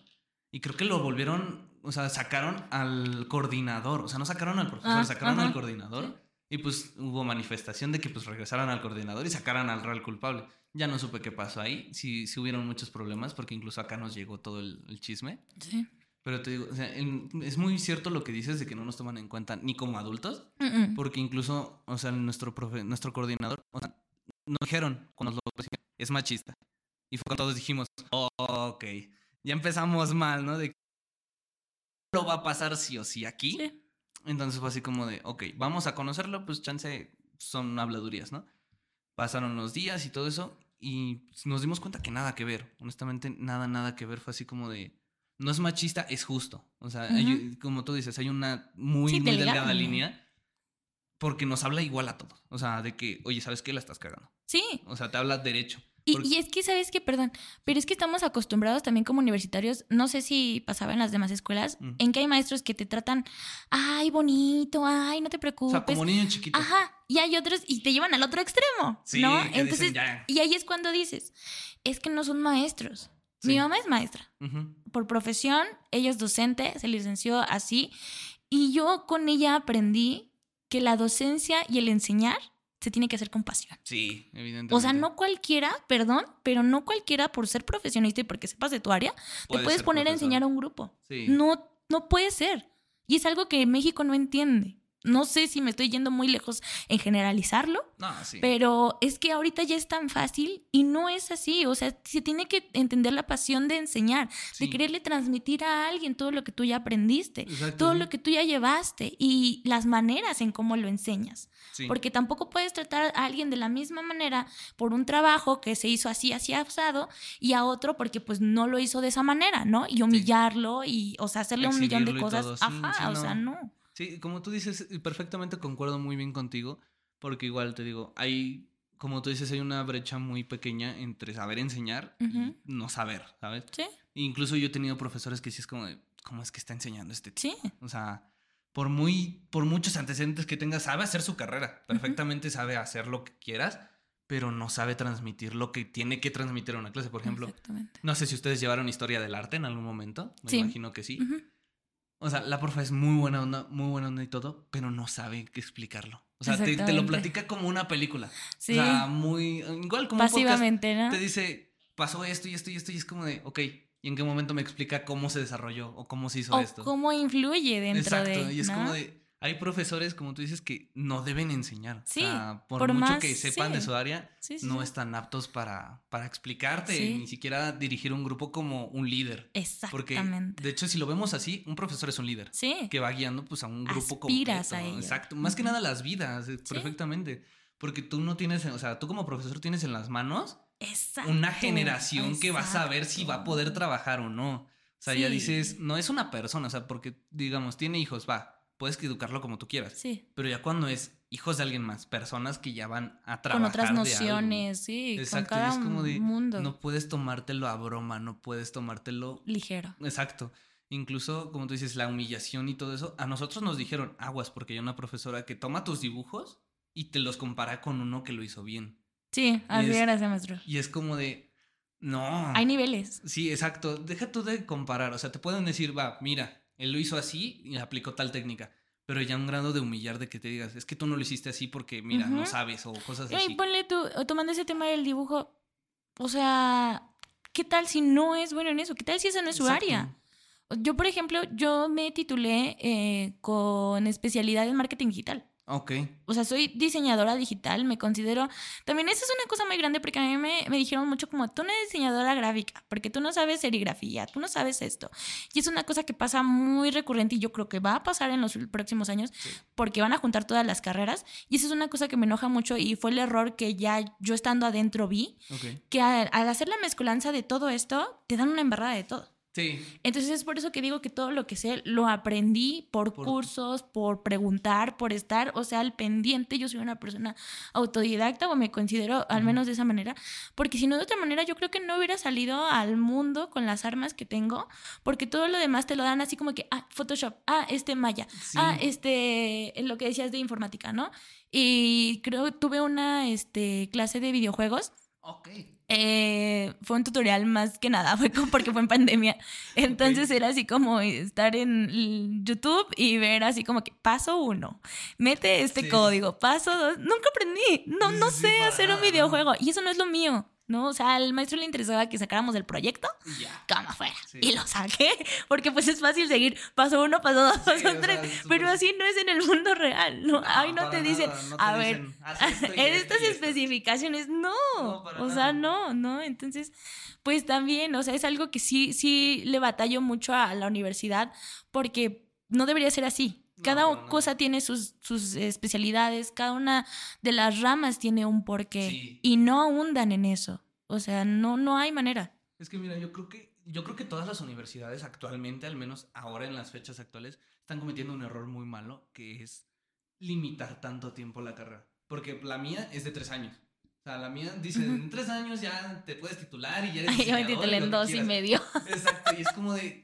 ¿cómo en tres años voy a aprender lo que No un güey en diez? O no sea, aprende. no se puede, para nada no se puede. Y ahorita lo que lo, lo- hablamos en algún momento con mis compañeros, dijimos, es que, güey, nos están metiendo todo así. Sí, a ya carreras. Porque, ve, por ejemplo, nos metieron vectorización. O sea, nos enseñaron a usar muy, muy, muy poquito vectorización. O sea, el Illustrator nos Sí. enseñaron lo básico. Ya es básicamente, si quieres aprender bien, Métete a otra curso cosa. Sí, sí, sí. sí. Incluso la escuela dice, vamos a estar dando cursos y Ya cuestan sé. tanto". Es como, "No mames, me están pagando". Quiero más dinero, eso es lo que te dice la escuela. Y eso aprendí en la titulación. Sí. Mi titulación me costó un chingo y todavía no tengo mi título y me No. falta la cédula. No, pues, Y, y de verdad, o sea, te estoy diciendo que salí en abril del año pasado y todavía no tengo mi título. Porque aparte, eh, la, ahí como te dan opciones para titularte, Mm. este, según te ofrecen muchas, ¿no? Es así como que, no, mira, tenemos obviamente la tesis, ¿no? Sí, ya nadie hace tesis hoy en día. tesis, sí, sí, sí. Quien esté haciendo tesis, ay, pues mucha suerte. Porque yo creo que no haría tesis. Yo desde el momento en que dije, qué bueno que tiene otras opciones, porque yo no haría tesis. No, la verdad es que no. Eh, no la infravaloro, creo que si te gusta la investigación y si te gustan nuevos aportes y ver qué más puede darse, pues está chido. Perfecto, Pero sí. la verdad es que también es una pérdida de dinero. Sí. Acá, si te hacías tesis, pues le tenías que pagar, obviamente, a quien te revisaba la tesis, alrededor de 8 mil varos, 6 mil varos, para que, pues, este, te checara. Y si él te decía, pues, no por mis huevos, pues, no. entonces son otros 8 mil pesos y no sabes ni qué está mal, ¿no? Pero Sí. bueno. Entonces dije, tesis descartada, ¿no? Ok. Eh, luego estaba una que era, este... Sí es como de emprendedores, pero no me acuerdo cómo se llama, incubadora de proyectos. Ahí hice mi servicio social. Ok, ok. No, mis prácticas. Ok. ¿O el servicio? Ay, es que buen desmadre también eso, porque acá nos cuentan prácticas profesionales, prácticas básicas y servicio social. ok. Este, no creo que sí fue mi servicio. El chiste es que ahí, pues la incubadora es de que tienes un emprendimiento, pero tienes que demostrarme que vendiste al menos 50 mil pesos para poder titularte. ¿Cómo vas a vender 50 mil pesos? ¿En cuántos años te gusta que vas a poder este, probar que vendiste 50 mil yo, pesos? para titularte es un año o algo así, dos, ¿no? Sí. O sea, no, no es imposible dar esa cifra. ¿Y cuándo vas a tener tu título? O sea, ¿cómo, em, ¿cómo pretendes generar ese dinero si no tienes una cédula o algo que te valide Que lo te que tú estás haciendo? hacerlo, ¿no? Sí. Si es que tienes un emprendimiento, pues que va ligado a tu carrera, que es lo más obvio, ¿no? Entonces dije, ok, esa tampoco es No viable. es buena opción, sí. Y me quedaba nada más seminario y este maestría. Ok. Seminario y maestría. Entonces, este seminario, haz de cuenta que son oh, dos cuatris, tres cuatris, una cosa así, de la maestría que tú quieras y te decían, bueno, pero como ya además te falta un cuatri para que ya sea maestría, entonces puedes tomar maestría. Yo dije, yo pregunté mucho porque pues no sabía ni idea, tienen una cosa muy limitada en lo que es maestrías. Y dije, bueno, maestros, ¿qué me conviene? O sea, ya estudié todo y ya no sé qué hacer, ¿no? O sea, estaba creo que igual algo parecido como arte digital, arte multimedia, una cosa así Ok. y marketing digital. eh, y ya luego venían las de administración, ¿no? Como negocios, empresas y no sé qué. Me dijo, no, pues es que si ya sabes de esto, ya este, eres buenaza y en esto, pues mejor entonces métete a una de administración. Porque igual y aspiras a un rango como ya más alto en alguna empresa de diseño. Ok. Y dije, sí, chingón, ¿no? Ahí va otra vez. Sí, la neta. y ahí voy. Me meto a negocios. Ok. Me meto a negocios. Putazo. No, horrible. no se metan a negocios si eres diseñador, por favor. Fue horrible. Creo que sobreviví nada más un cuatri. Y dije, esto no es lo mío. No, para nada. Esto no es lo mío, porque, pues sí, ya, ya los que estaban haciendo, yo elegí la maestría. Entonces ya, o sea, obviamente venían de finanzas y todo eso. Ya. Te metían Excel, fórmulas y no sé qué. Yo no sé qué chingados estoy haciendo. Pues ¿Qué es es, que el esto? negocio es súper lo contrario a un diseñador Sí. gráfico, totalmente. Y yo así como de sobrepoder, es que yo voy a ser líder y no sé qué. No, no. dije, olvídalo, olvídalo. Eh, No, no, no. Odié a las maestras que me dijeron eso. Yo sé que fue buen, buen plan, pero, Pero, fue pues, horrible. No, no sabían. No. No, fíjate, de hecho, a nosotros no nos imparten nada de matemáticas. En la escuela, en la escuela que estoy yo, Ajá. nada. Ah, nada, no. nada, nada. Yo creo que yo repasé lo de la prepa. Yo creo que la única vez que tocamos matemáticas fue en costos de, de producción, algo así. Y nos Ah, sí. explicaron cómo, cómo cobrar una lona. ay, eso nunca sirve. O sea, nos dijeron, Yo todavía no "Así sé cómo cobrar. cobrar". una lona y tienen que cobrar por el plotter y que no sé, que yo nunca le entendí. No sé. Me, me lo pasó, y Dios me la bendiga, me lo pasó una ex que me, que me tiró mucho paro, Ajá. que me explicó y me Ok. ayudaba con las matemáticas. De ahí en fuera yo no hubiera pasado esa materia. Fíjate que yo en matemáticas soy muy buena. Nunca lo he admitido, creo que es la primera vez que lo admito. Eh, soy muy buena. eh, nosotros sí teníamos una materia de literal matemáticas, así tal cual se llamaba. Y te, de verdad veíamos lo mismo que en la prepa. ok. En serio, o sea, era de que la fórmula A y B y no sé qué. Que ¿Para los- qué? No me preguntes, no lo sé, no lo sé. que no, para nuestra carrera no se aplica. Pues acuerdo. Y eso de cobrar, eh, nunca me lo enseñaron. Creo que nada más fue una materia que tuvimos de administración, así se llamaba. Ok. Y era así como de que te enseñamos las fórmulas, de que lo multiplicas por tres y Sí, una cosa así. La verdad es que sigo sin saber entender cómo cobrar. Y no es porque no sepa, es porque a la gente se le hace caro. Sí. Y ese es un tema muy importante. No, fíjate, de hecho, tengo, ah, pues tengo unos amigos dibujantes que sí le saben Ujú, y muchas veces les han llegado a decir, oye, ¿cuánto me cobras por hacerme un dibujo de tal cosa? ¿Por qué tan caro si nada más estás dibujando? Sí. Y es como de, ¡ay, qué asco! No, a mí me dicen, si es un loguito.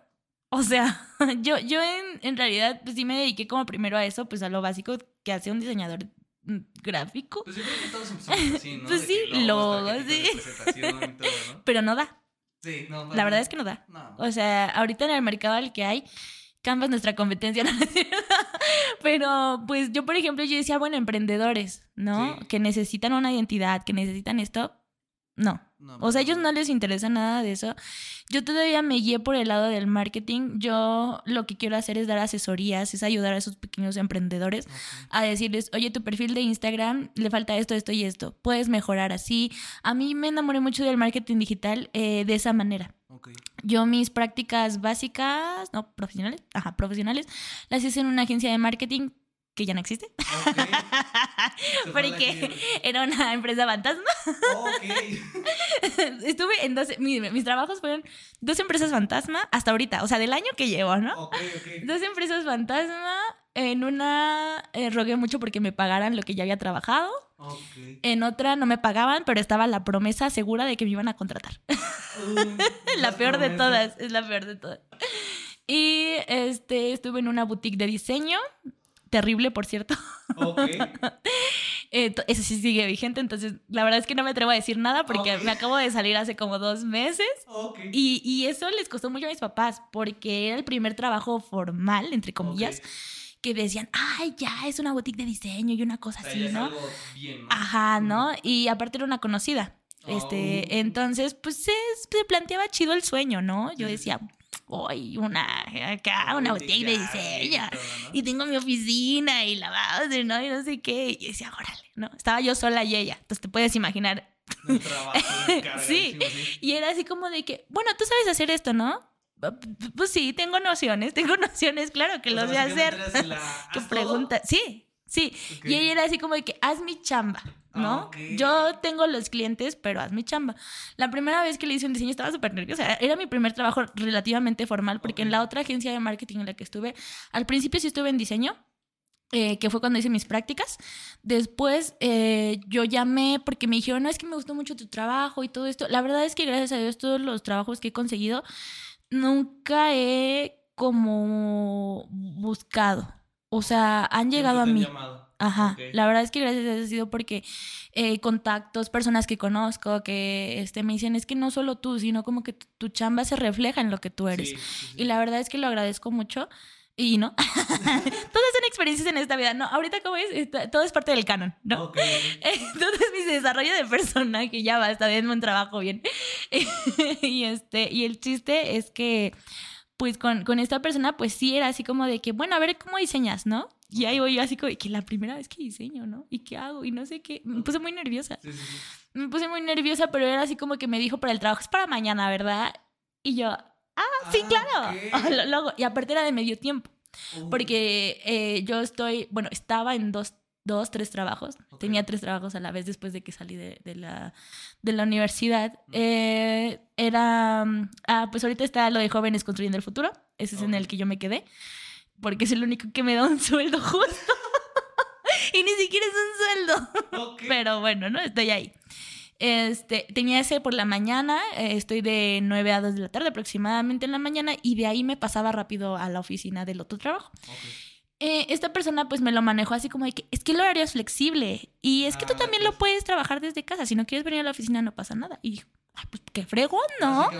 Como eres tu propia jefa, entonces puedes trabajar cuando quieras. ¿no? Exactamente. Y, y no sé eh, lo que les va a pasar, no caigan, por favor, no caigan. Eh, que a mí 5 mil pesos se me hizo mucho. Yo ah, 5 mil pesos, medio tiempo, voy cuando quiero, acomodo mis horarios, o sea, súper mega guau, ¿no? Sí, el sueño, todo, chica, ¿no? ¿no? Oh, error. no era el sueño, era la pesadilla. Ok, ok.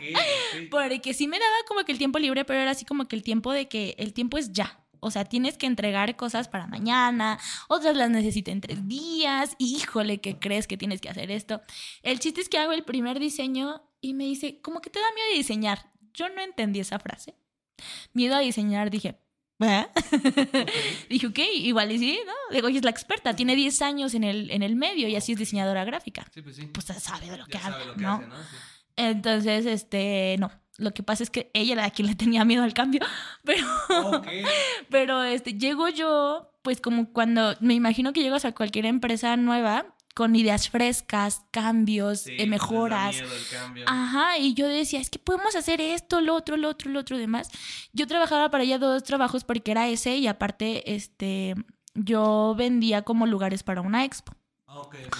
Entonces, eso era como un costo aparte que se me juntaba como por comisión. ok. Eh, Yo tenía que hacer esos tres trabajos a la vez y la verdad es que me lo reconozco muchísimo y lo digo porque la verdad estuvo muy cañón tener que hacer esos tres trabajos a la vez. Pero se logró, lo logré. Eh, aunque peleé mucho porque me dieran mi dinero, pero se logró. Siempre, Ok. no sé por qué salgo peleada para que me den mi dinero y que me paguen. O sea, yo no, digo, pues es pues yo que- trabajé. Es que yo creo que sí, te- como te digo, yo creo que infra- infravaloran mucho nuestro trabajo Sí. porque dicen, pues nada más dibujas o nada más haces Ajá. unas cositas. Por ejemplo, yo, yo me acuerdo que te conocí en pandemia por tu hermana, Sí, de sí, sí, que me dijo, no, pues es que ella es diseñadora, te puedo hacer tu logo. Sigo enamorado de ese logo, todavía lo tengo. Ay, gracias. La verdad es que lo, lo volví a ver y dije, este, recuerdos de Vietnam. Me imagino que eso fue mientras estabas en la carrera. ¿no? Sí, sí, fue- mis primeros pininos. Iniciando pandemia, yo me acuerdo. Sí. De hecho, también ese fue mi. Fue, o sea, en, estoy enamorado del logo y todo, y lo Ay, sigo gracias. usando. Sí. Porque, pues, o sea, me encantó el logo, está perfecto. De hecho, yo cuando lo, lo empecé a trabajar lo de diseño y todo eso, dije, no se me hubiera ocurrido a mí. O sea, a mí no se me ocurrido. Y en ese momento cuando lo dije, es que yo no sabría cómo hacer algo así. O sea, yo por eso también... Esa es nuestra chamba. Sí, sí, o sea, yo, yo me acuerdo que, te digo, traba- cuando estaba en eso, trabajaba con una compañía, digamos, de, instrumentos musicales y de audio. Y yo les diseñaba, pues, que sus portadas y todo. Ajá. Puro decir, pues, yo no sabía Sí. de Illustrator ni nada Sí, de eso. sí, sí, sí. Entonces era así como de, no, pues ella sí sabe lo que está haciendo, pues Ajá. vale el trabajo, ¿no? Claro. O sea, yo sí fue así como, pues es una chama que yo no podría hacer. Entonces Sí. era así como de, no, pues sí vale el dinero. Ujú. Entonces yo me acuerdo que les dije, va a salir en tanto a mis compañeros de en ese entonces. Y me dijeron, pues, de hecho, ellos son mucho de, pues, vale la pena el trabajo. Ajá. Porque igual, con los dos era así como de, pues los dos estábamos, los tres estábamos bien mensos. Claro. como sí, vale la pena el trabajo, vale la pena y la inversión, ¿no? Sí, Obviamente, pues por pandemia más que nada, pues se pausó todo eso. Sí, pues, sí. yo dije, pues voy a volver a usar todo esto. O sea, ya- ya, Claro. se hizo el gasto, sí. vamos a hacerlo y está bien, porque a muchos les gustó el logo, les gustó la marca, les gustó todo y fue así como, pues voy a seguir por ahí. Sí, sí, sí. Entonces, o sea, con lo de los emprendimientos que te digo, igual yo trabajé con unas empresas, o trabajo todavía algunas veces, Sí.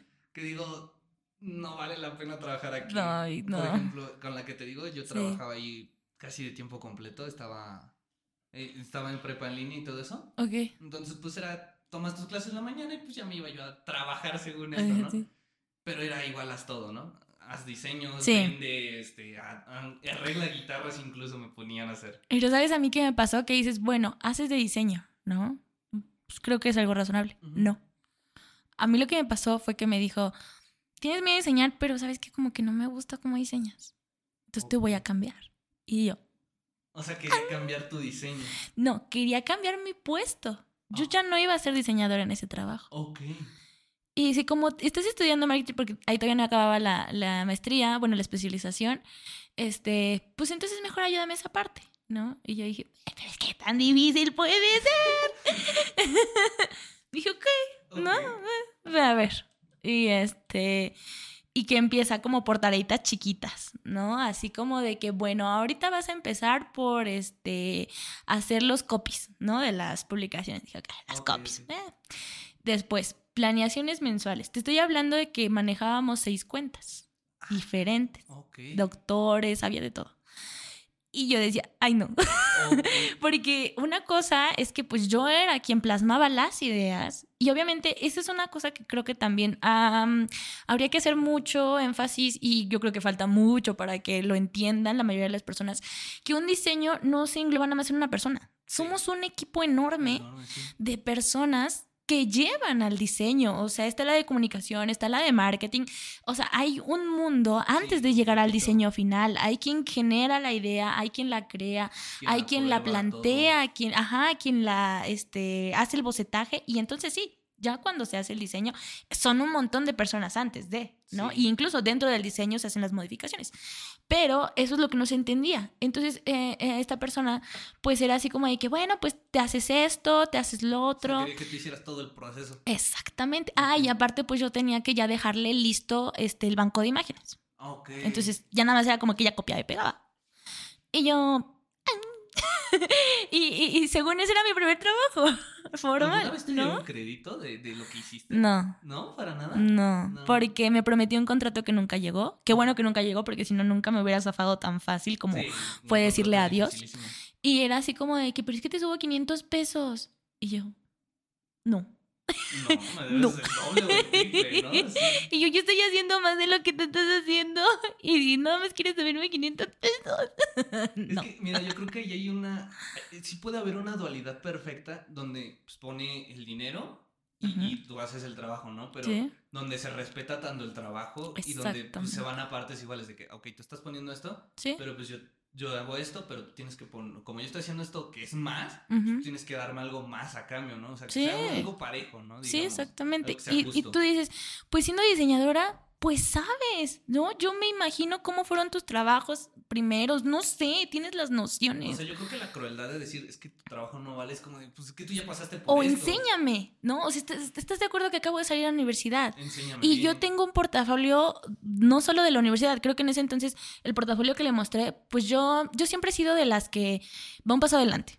O sea, en el servicio y en prácticas era así como que mis compañeros apenas estaban eh, investigando que era prácticas, eso es muy importante. O sea, si ya están a un cuatri o a dos o a los que tú quieras, ya pónganse a investigar. Ya pónganse las pilas porque les gana el tiempo. Y eso lo vi con mis compañeros. Compañeros que ya iban a salir de la universidad y no tenían su servicio, se tuvieron que chutar seis meses después aparte para poder hacer el servicio. Y yo, yo siempre, a mí me veían como la loca, porque yo sí era así como de que yo ya estoy haciendo servicio. Nadie más lo estaba haciendo, yo ya lo estaba poniendo en práctica, yo ya estoy viendo trabajos, yo ya estoy viendo, era siempre un paso adelante, ¿no?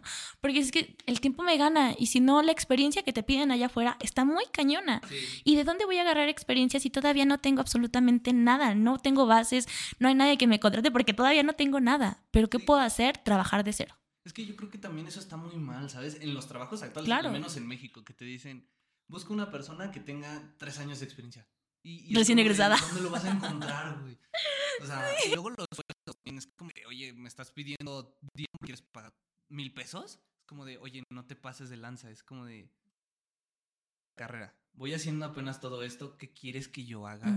Que te pueda ayudar a ti. Es como Sí. de, no me, no me está funcionando para nada, ¿sabes? Ajá. Y lo difícil, ¿sabes qué viene? Para mí fue lo difícil decir adiós. Ok. Porque era mi primer trabajo. ah, duré ahí unos cuatro o cinco meses, creo. Fueron como cuatro o cinco. Ok. Y yo sentí que iba a decepcionar a todos. Ok. Porque yo sentí así como de que es que no aguantaste el ritmo de De trabajo. trabajo, sí. Y era así, y mi mamá me decía, pero es que, o sea, tú también ten en cuenta que o es tu salud mental o es el trabajo. Sí. Y yo decía, pero es que el dinero, Es que yo creo que, necesito dinero. es que, yo creo que como personas en la fecha en la que estamos, Sí. el dinero es lo que tiene que Te salir primero, ¿no? Porque... Pero pues ella me decía, es que no te va a alcanzar ni siquiera para pagarte un psicólogo. Exacto. Y dije, sí, es cierto. Es que y salí peleada de ese lugar. Salí peleada bastante de ahí. Este, la verdad es que sí, yo hacía mucha chamba. Ella incluso, esta persona me dijo así como de que tú no tienes ni idea de lo que fue mi primer trabajo. Esto era así, o sea, prácticamente me dio a entender así como de que esto era como hacer pan comida a, a comparación de mi primer trabajo. Y yo dije, pues qué gacho, ¿no? Sí, ¿no? Yo creo que hubiera sido diferente si a ti te fue mal, pues decir, bueno, voy a hacerlo mejor Sí. o voy a hacerlo de otra manera. Otra cosa que también me di cuenta es que pues yo estaba sola en esa oficina. Y, y muy tarde me, me di cuenta de que pues a mí me gusta estar mucho en contacto con la gente, me gusta el servicio y toda esta parte, ¿no? Ok. Entonces es muy diferente a que estés encerrada de 3 a 10 de la noche, porque a esa hora salía, Sí. a, a, este, sola, ahí pues nada más en la computadora. Ok. ¿No? No. pues es que sí, mira, yo creo que nuestra carrera es mucho de estar en contacto con todos. Porque incluso... ah, Una incluso- buena, un buen trabajo, sí. Sí, en clase todavía nos dicen, es que ustedes tienen que ser los que investiguen esto, investiguen lo otro, que preguntar esto y el otro. Y sí. es como de, muchas veces nos dicen, la empresa se los va a dar muchas veces, pero Sí. otras veces tú tienes que hacer la chamba de investigar porque Somos preguntar de todo. Por ejemplo, hace poquito, el cuatri pasado nos hicieron hacer la señalética Ujú. de, de una empresa, Ah, chiquita sí, o de lo que quisieras, ¿no? Ujú. Y era así como de, tenía, te decía la profa, tienes que investigar la historia, que, cuál es su ley de vida, que su biología y todo eso. Así como, ok, tú tienes que hacerle la chamba. O Sí. sea, si, te la, si ya la tenían en algún documento, pues ya te agarraban un chamba, ¿no? Pero, Pero si, si no, no- tenías que decir, eh, más que nada, entablar las preguntas. Sí. Porque era así como de, no puedes llegar y decir, ¿cuál es tu historia? Porque te van a decir, ¿cómo que cuál es mi historia? ¿no? O sea, sí, tenías que o, enclavar o ni mucho. siquiera a veces las personas lo saben y tú tienes que generarla, tienes que irla generando la historia. Eso me pasaba a cuando empecé a hacer los copies. Yo me volví todóloga de doctor. O sea, eran pediatras, eran bariatras, y como esta persona a veces pues, le daba un poquito de huevita eh, meter la información en el post y hacer carruseles, porque yo le decía, es que lo de hoy es hacer carruseles, no puedes meter un copy de 10 párrafos con toda la información que necesitas meter en el post, ya nadie lee los No, copies. o sea, eso es una realidad. No me hizo caso y me decía, no, pon la información en el copy. ¿Y qué hacía yo? Investigar de un montón de páginas porque yo le decía, bueno, ¿y por qué no le preguntas a los doctores, verdad? De hecho, Que si ellos son los que Ellos nos tienen que que, dar la información. No. O sea, tú la buscas. Y entonces me tardaba un día entero con una sola cuenta para poder hacer los copies de, de esas, este, de esas redes, porque pues decís que también en mí recaía la información que se iba a, a generar. sí, si o sea, no podía poner mal, cualquier cosa falsa, Sí, ¿no? sí. Y, y- y, pues también, ¿sabes también qué otra parte eh, ah, me gustaría también platicar? La parte ética. A mí me la plantearon en la universidad de que, bueno, esta maestra era así como de Provida y nos dijo la primera clase así como de que este, bueno, y si te contratan de, de una clínica para abortos, este, ¿tú tomarías el trabajo o no? Muchos de nosotros pues éramos así como que pues, sí, yo estoy a favor de y no tengo ningún problema. Sí, sí, sí. O sea, yo lo quería plantear al revés, pero le salió el tiro por la culata porque pues no, no era ese sentido, pero entendimos el punto. Yo en ese momento pues no le di mucha importancia y dije, pues, el trabajo, o sea, Sí, pues sí. ¿cuál, cuál es el problema? El problema aquí radica, yo tenía este, una, una clínica pues sí, este como de control de peso, pero que tenía cirugías para poder este, hacerte ver más delgada. Supuestamente esto sí tenía sobrepeso y para tu salud y cosas así. O sea, como las típicas de liposección y que cosas así, ¿no? Algo así, ajá, de, de nivel como más, pues sí, Estético, ¿no? Ajá, exactamente. Mi cuestión era que yo siempre he tenido una cuestión con mi, con mi cuerpo. Ok. O No me he llegado a aceptar el 100%. Y la cuestión aquí radicaba en que había memes muy gachos. Ok. O sea, típico de que estaba el cola loca y de que este va en los labios para que no comas. Oh, Yo decía, uh. ¿cómo voy a postear eso? Ah, ¿cómo? Sí, o sea. O sea, yo, yo, yo no quiero, yo no va de acuerdo a mis ideales, no va de acuerdo a lo que yo pienso. Yo lo que quisiera es que las personas se dieran cuenta que eso no importa, ¿no? Sí. Pero yo no, yo, yo seguía órdenes. No, Yo no podía opinar. Qué bueno que lo tocas, o sea, es que yo creo que como, como las personas que dicen, pues, es que tú tienes que trabajar, te voy a pagar y tú vas a publicar lo que yo quiera que publiques. Y es como de, pues es que también tengo pues una, un algo detrás de que me dice, oye, ¿sabes qué? Pues no voy a publicar algo que te incluso me afecta a mí o que me llega a hacer daño a mí. Sí. Y sí, tienes mucha razón en eso, porque yo tengo, pues, o sea, tengo compañeras que son eh, feministas y pro aborto y pro vida, o sea, tengo de, de todo, en el salón y de todo, ¿no? Sí. Entonces es como de, luego se han armado debates horribles, interminables, y es como de, ¿cuándo vamos a acabar, no? Pero, o sea, yo creo que sí entra mucho el, el aspecto ético personal en, a la hora de diseñar, porque puedes decir, ok, por el dinero va, pero ya cuando te dicen, tienes que hacer, pongamos, eh, tienes que hacer una política, una, una presentación, una propaganda que aumente los índices de los nazis otra vez. Es como, no voy a poner, a, no me voy a poner a hacer eso porque, uno, estéticamente mal, dos, está mal visto y me van a super cancelar por donde me vean si saben que yo llego a, a hacer algo así. Y como persona dices, no puedo diseñar algo así porque Sí. sé que está mal. Incluso, o sea, tocando el tema, o sea, el ejemplo que tú usaste, es como de, no voy a poner algo que incluso pueda afectar de una manera psicológica a alguien, porque ya estamos Es rayando. un tema delicado. Sí, o sea, ya es, un, ya es un tema muy delicado tomando en cuenta la psicología que puedes decir, ok, esto a alguien con depresión le puede jugar fatal. O sea, puede causar un índice de suicidios o de otra cosa horrible. Sí, la verdad es que sí, sí fue un tema bastante delicado. Yo lo que peleaba en las redes era al contrario, ¿no? Como que, que fueran posts más positivos, que cambiar un poquito la dinámica y no solo para, para el, el bien de, del público, sino en general de la página. Sí, O sea, yo sé que había en tendencia qué es lo que puede pegar y qué no, ¿no? sí, sí, sí, obviamente. Pero pues esta persona pues no, no estaba como que tan de acuerdo en todo eso. no, pues no es que si lo vemos así, lo que ellos querían era vender, nada más. Pues sí, Ellos lo que, pues es que sí, sí y se puede hacer, pero hay diferentes maneras. Sí, y la, de- definitivamente la manera que te plantearon para No nada, ni ética ni buena, es al contrario, le perjudicaba yo creo que más a la, a la misma marca, porque es como de, eh, no puedes publicar algo así porque incluso se te pueden ir encima a ti Sí. como marca, porque dices, ok, estas personas son negativas de la manera en la que dices, ok, eres gordo, pues ponte.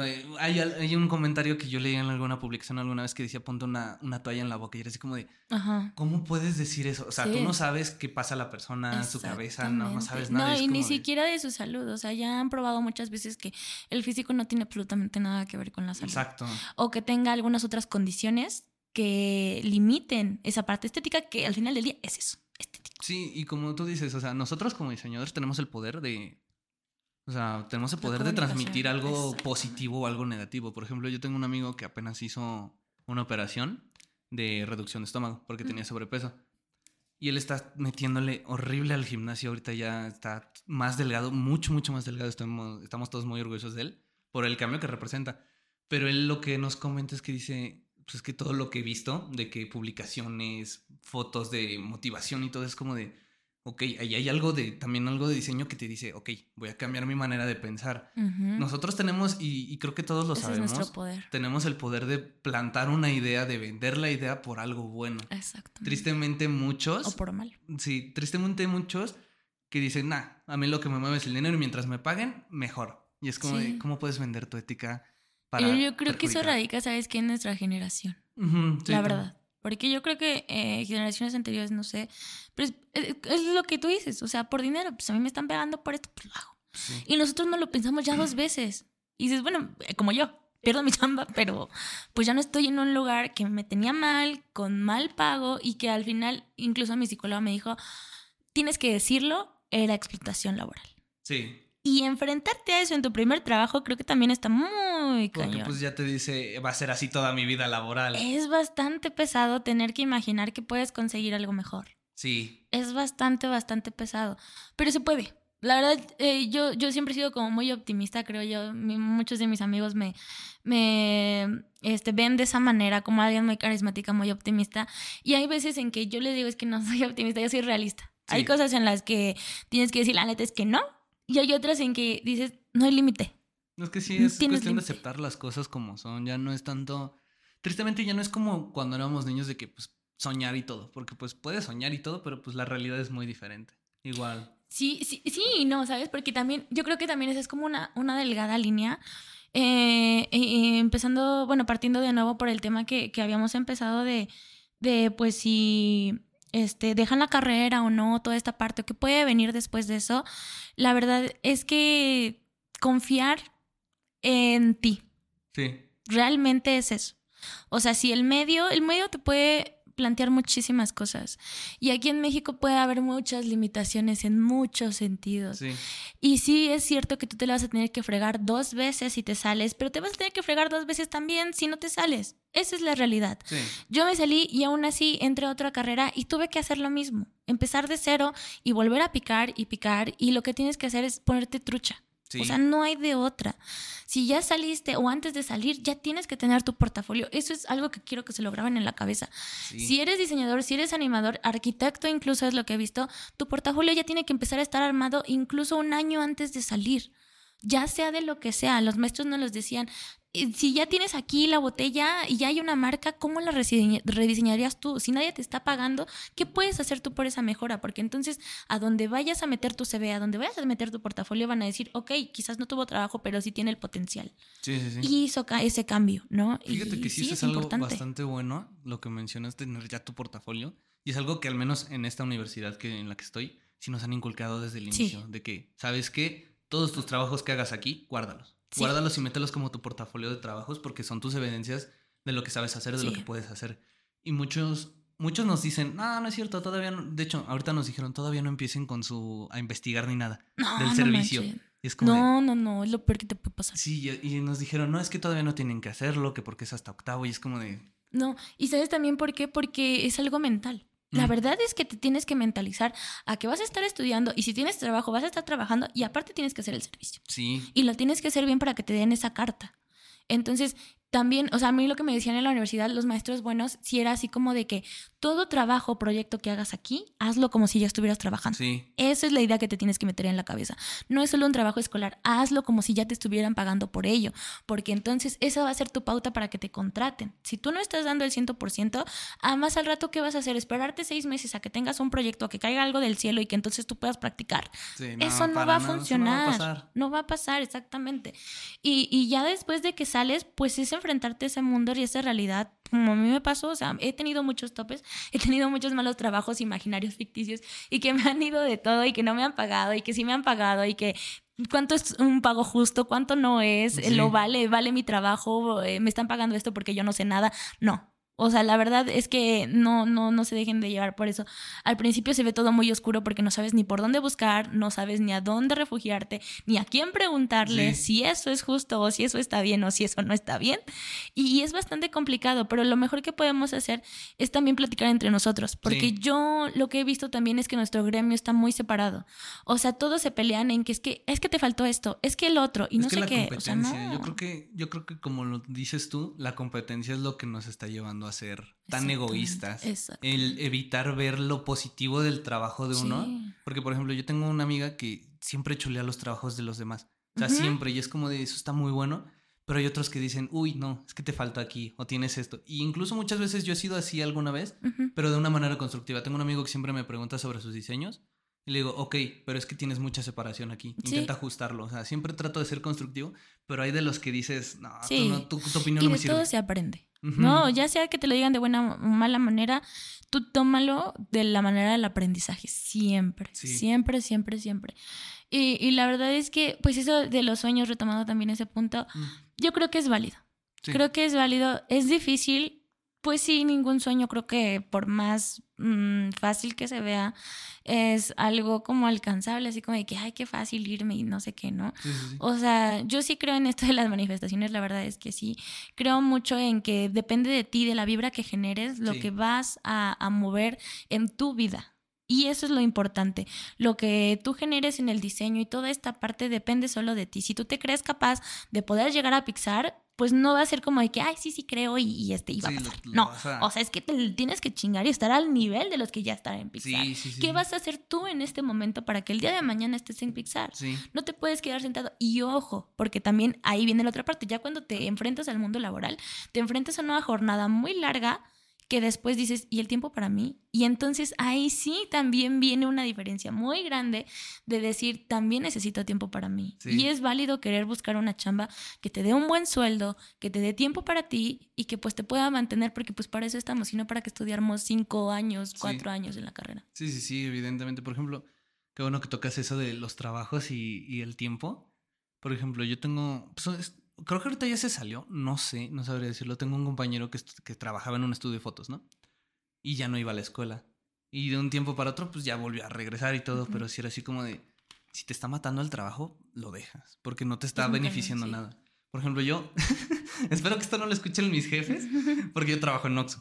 Ok. Entonces, este, lo que pasa es que a mí me quita mucho tiempo. O sea, te digo, yo salgo, entro a la, a la escuela al- de 7, bueno, Ajá. va variando, me dan dos horarios. De 7 de la mañana a 10 y de 10 de la mañana a la 1.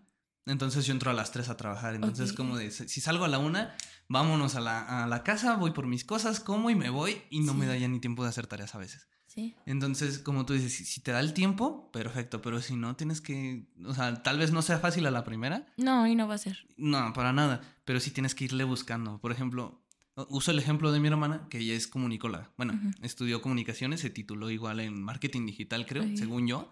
No sé muy bien. Siempre yo me quedé con que comunicóloga y punto, ¿no? Sí. Pero ella, como tú dices, o sea, ella no, no busca chamba. Siempre la llaman. Y eso es algo muy bueno. Y también te lo quería felicitar. Porque eso representa, representa muy bien, pues que sabes hacer tu chamba. O sea, ya que te llamen sin tú presentar algo, es como de, ok, algo estoy haciendo bien.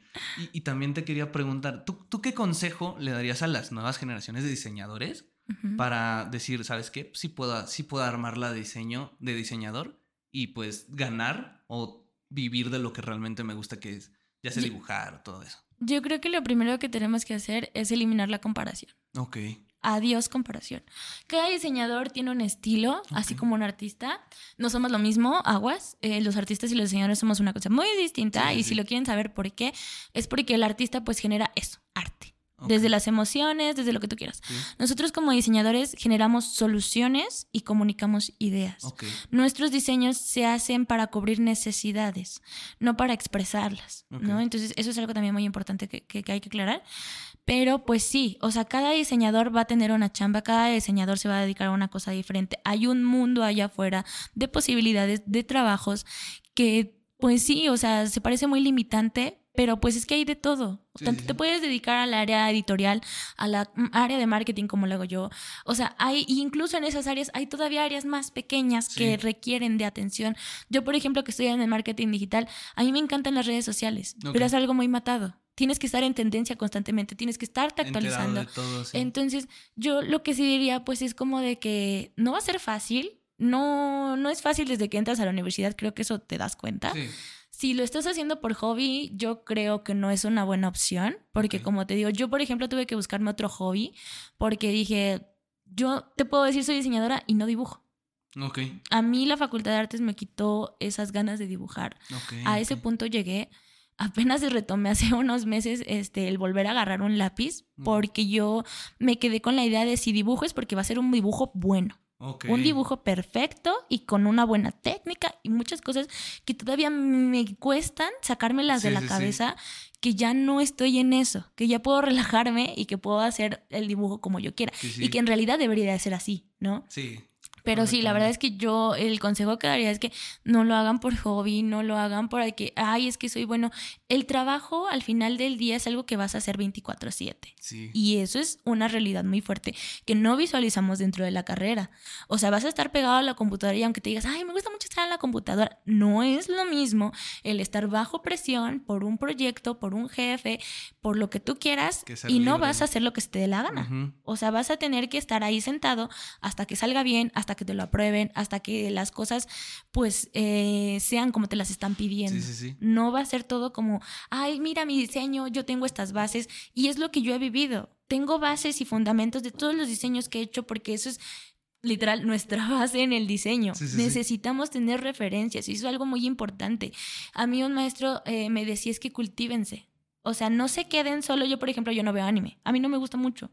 Y no me disgusta ni nada, simplemente no es mi tipo. Pero sí me he metido un poquito más. ¿Por qué? Porque hay muchas cosas que puedes tomar de ahí. Sí. Que como diseñadores nosotros tenemos que tener esas bases de todo lo que nos rodea y cómo podemos justificar nuestros diseños. Sí. Entonces eso también es algo muy importante. Está bien que te guste Pixar, no es malo, al contrario. A mí me gusta mucho, te puedo decir que me gusta más DreamWorks o ahorita Spider-Man, me encanta, me fascina.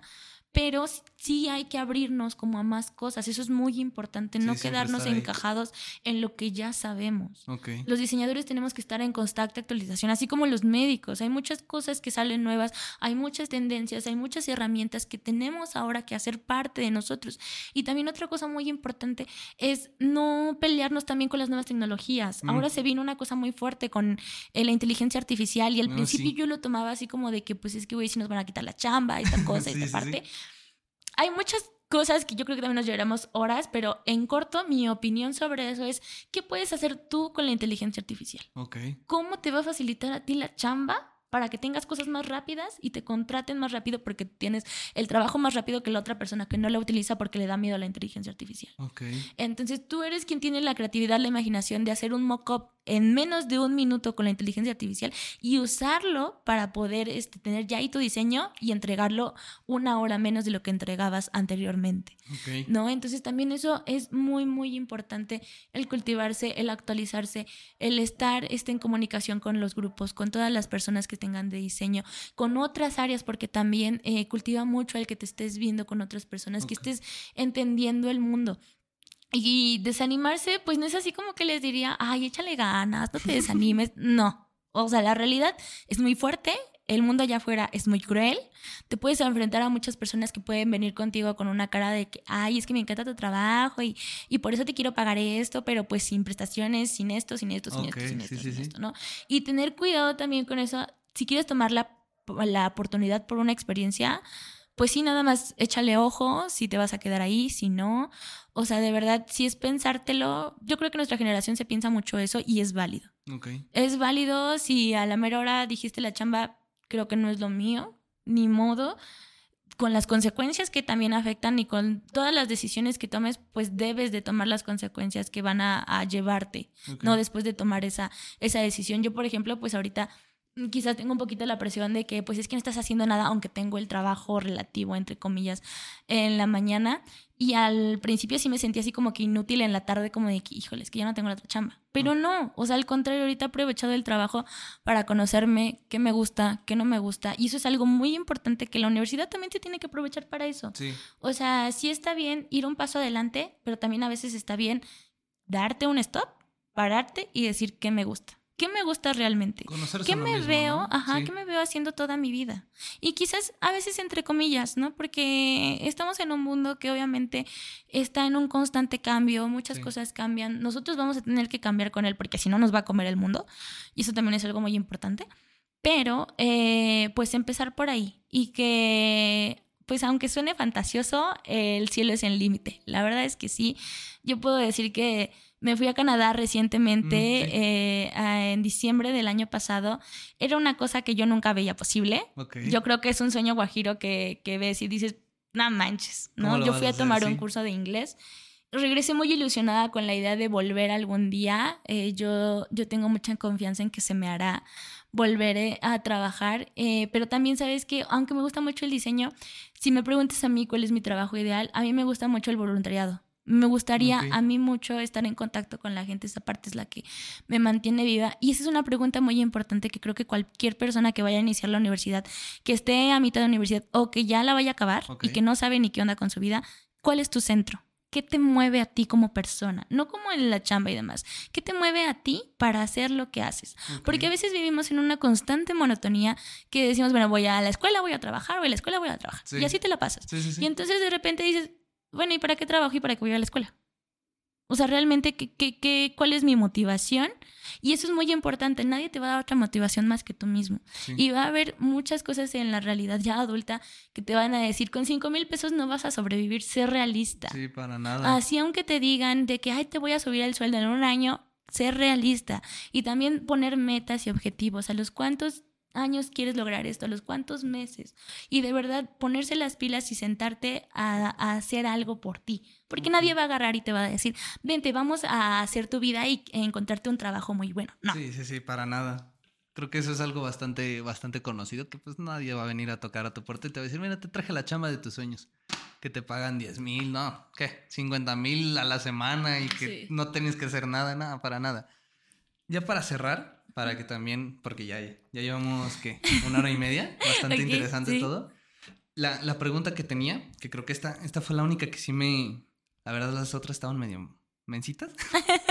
Pero creo que la única que sí fue la que me, me llamó más la atención, que la preguntó creo que una chica, que es... Aquí la tengo, creo que aquí la tengo. ¿Dónde está? Ah, aquí está. ¿Por qué, por qué consideras tú que los diseñadores deberían de ser más, ¿cómo decirlo? Es que me la planteo de otra manera. Más eh, familiarizados entre sí. O sea, ¿por qué tú consideras que, eh, ¿cómo decirlo?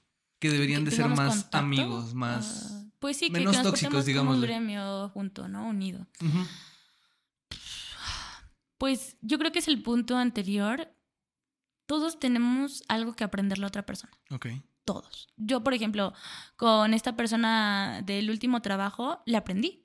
O sea, como sea, como tú quieras, ambas éramos, somos diseñadoras y aunque quizás yo también tenía mucho que enseñarle, ella no me lo permitió, eh, pero yo sí le aprendí. O sea, Ok. había cosas que decía, no sé, cosas básicas, entre comillas, que eso nunca me lo enseñaron en la universidad. Ok. Cosas tan simples que puedes decir, eh, pones un texto y dejas un espacio más grande del lado izquierdo que del lado derecho. Ok. Yo nunca le puse atención a eso, hasta que ella me hizo esa observación. Dije, sí se ve más estético, se ve más formal, se ve más profesional, Sí, sí, porque le sí. estás prestando atención a esos detalles. Los detallitos. Entonces, cada uno de los diseñadores ha vivido su vida laboral de una manera muy distinta, sus herramientas también de una manera muy distinta. Yo con ella aprendí, eh, ella usaba el Canva para hacer este reels.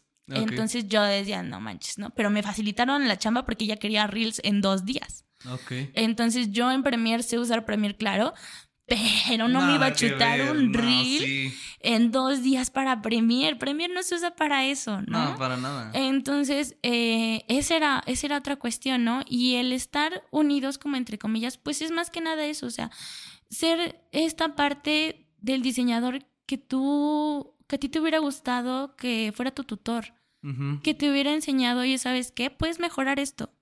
O sabes que tú, este, tengo esta herramienta, te vas a facilitar la vida. Y si es verdad que pues nos vamos a dedicar a lo mismo todos y todos vamos a salir, pues sí, relativamente, ¿no? Porque pues yo, por ejemplo, te digo, o sea, quizás muchos pensaron, no sé, yo, no sé, a alguien se le pasó por la cabeza que yo iba a ser buena en dibujo. Ok. Y entonces, este, me echaba como mala vibra por eso, ¿no? Porque, ay, es que te salen bien y no sé qué. Las y yo no me dedico a eso. Sí, sí, sí. O sea, al final no sabes a qué se va a dedicar la persona que está sentada al lado de ti en el salón. Ok. Incluso si se va a dedicar a ese ámbito o no. La verdad es que no sabes. Y si sabes, bueno, mientras puedes darle las herramientas y entonces el mundo te lo va a regresar. Yo creo mucho en eso, en que todo lo que das te regresa. De alguna manera, buena o mala, va a retornar. Entonces, si tú no estás siendo de esa manera que quieres que sean contigo, ¿cómo pides que sea, que sea así, no? Entonces, en nuestro ámbito es muy importante. Todos tenemos algo que decir, todos tenemos algo que aportar y hay que decir, puedes mejorar, puedes hacer esto, a mí me funcionó esto, a ti te puede funcionar y tampoco es obligatorio que digas, ah, sí lo tomo porque así lo dijo esta persona, ¿no? O sea, no, también hay una brecha muy grande en eso. O sea, hay cosas que te van a funcionar, hay cosas que no te van a funcionar. El chiste es probar, ver qué te facilita a ti el trabajo, porque en el diseño lo principal es sacar la chamba a tiempo, bien y que sea aceptable por el cliente. Ok. Y si no, nosotros estamos para eso, para facilitarle toda la chamba a nuestros clientes. Esa es la verdad. Nosotros seguimos órdenes, sí, o sea, aunque duela y aunque tú te sientas que soy muy creativo y tengo muchas ideas, sí, pero al final quien te paga es esa persona. Esa es la realidad de las cosas. Esa es la diferencia entre los artistas y nosotros. Sí.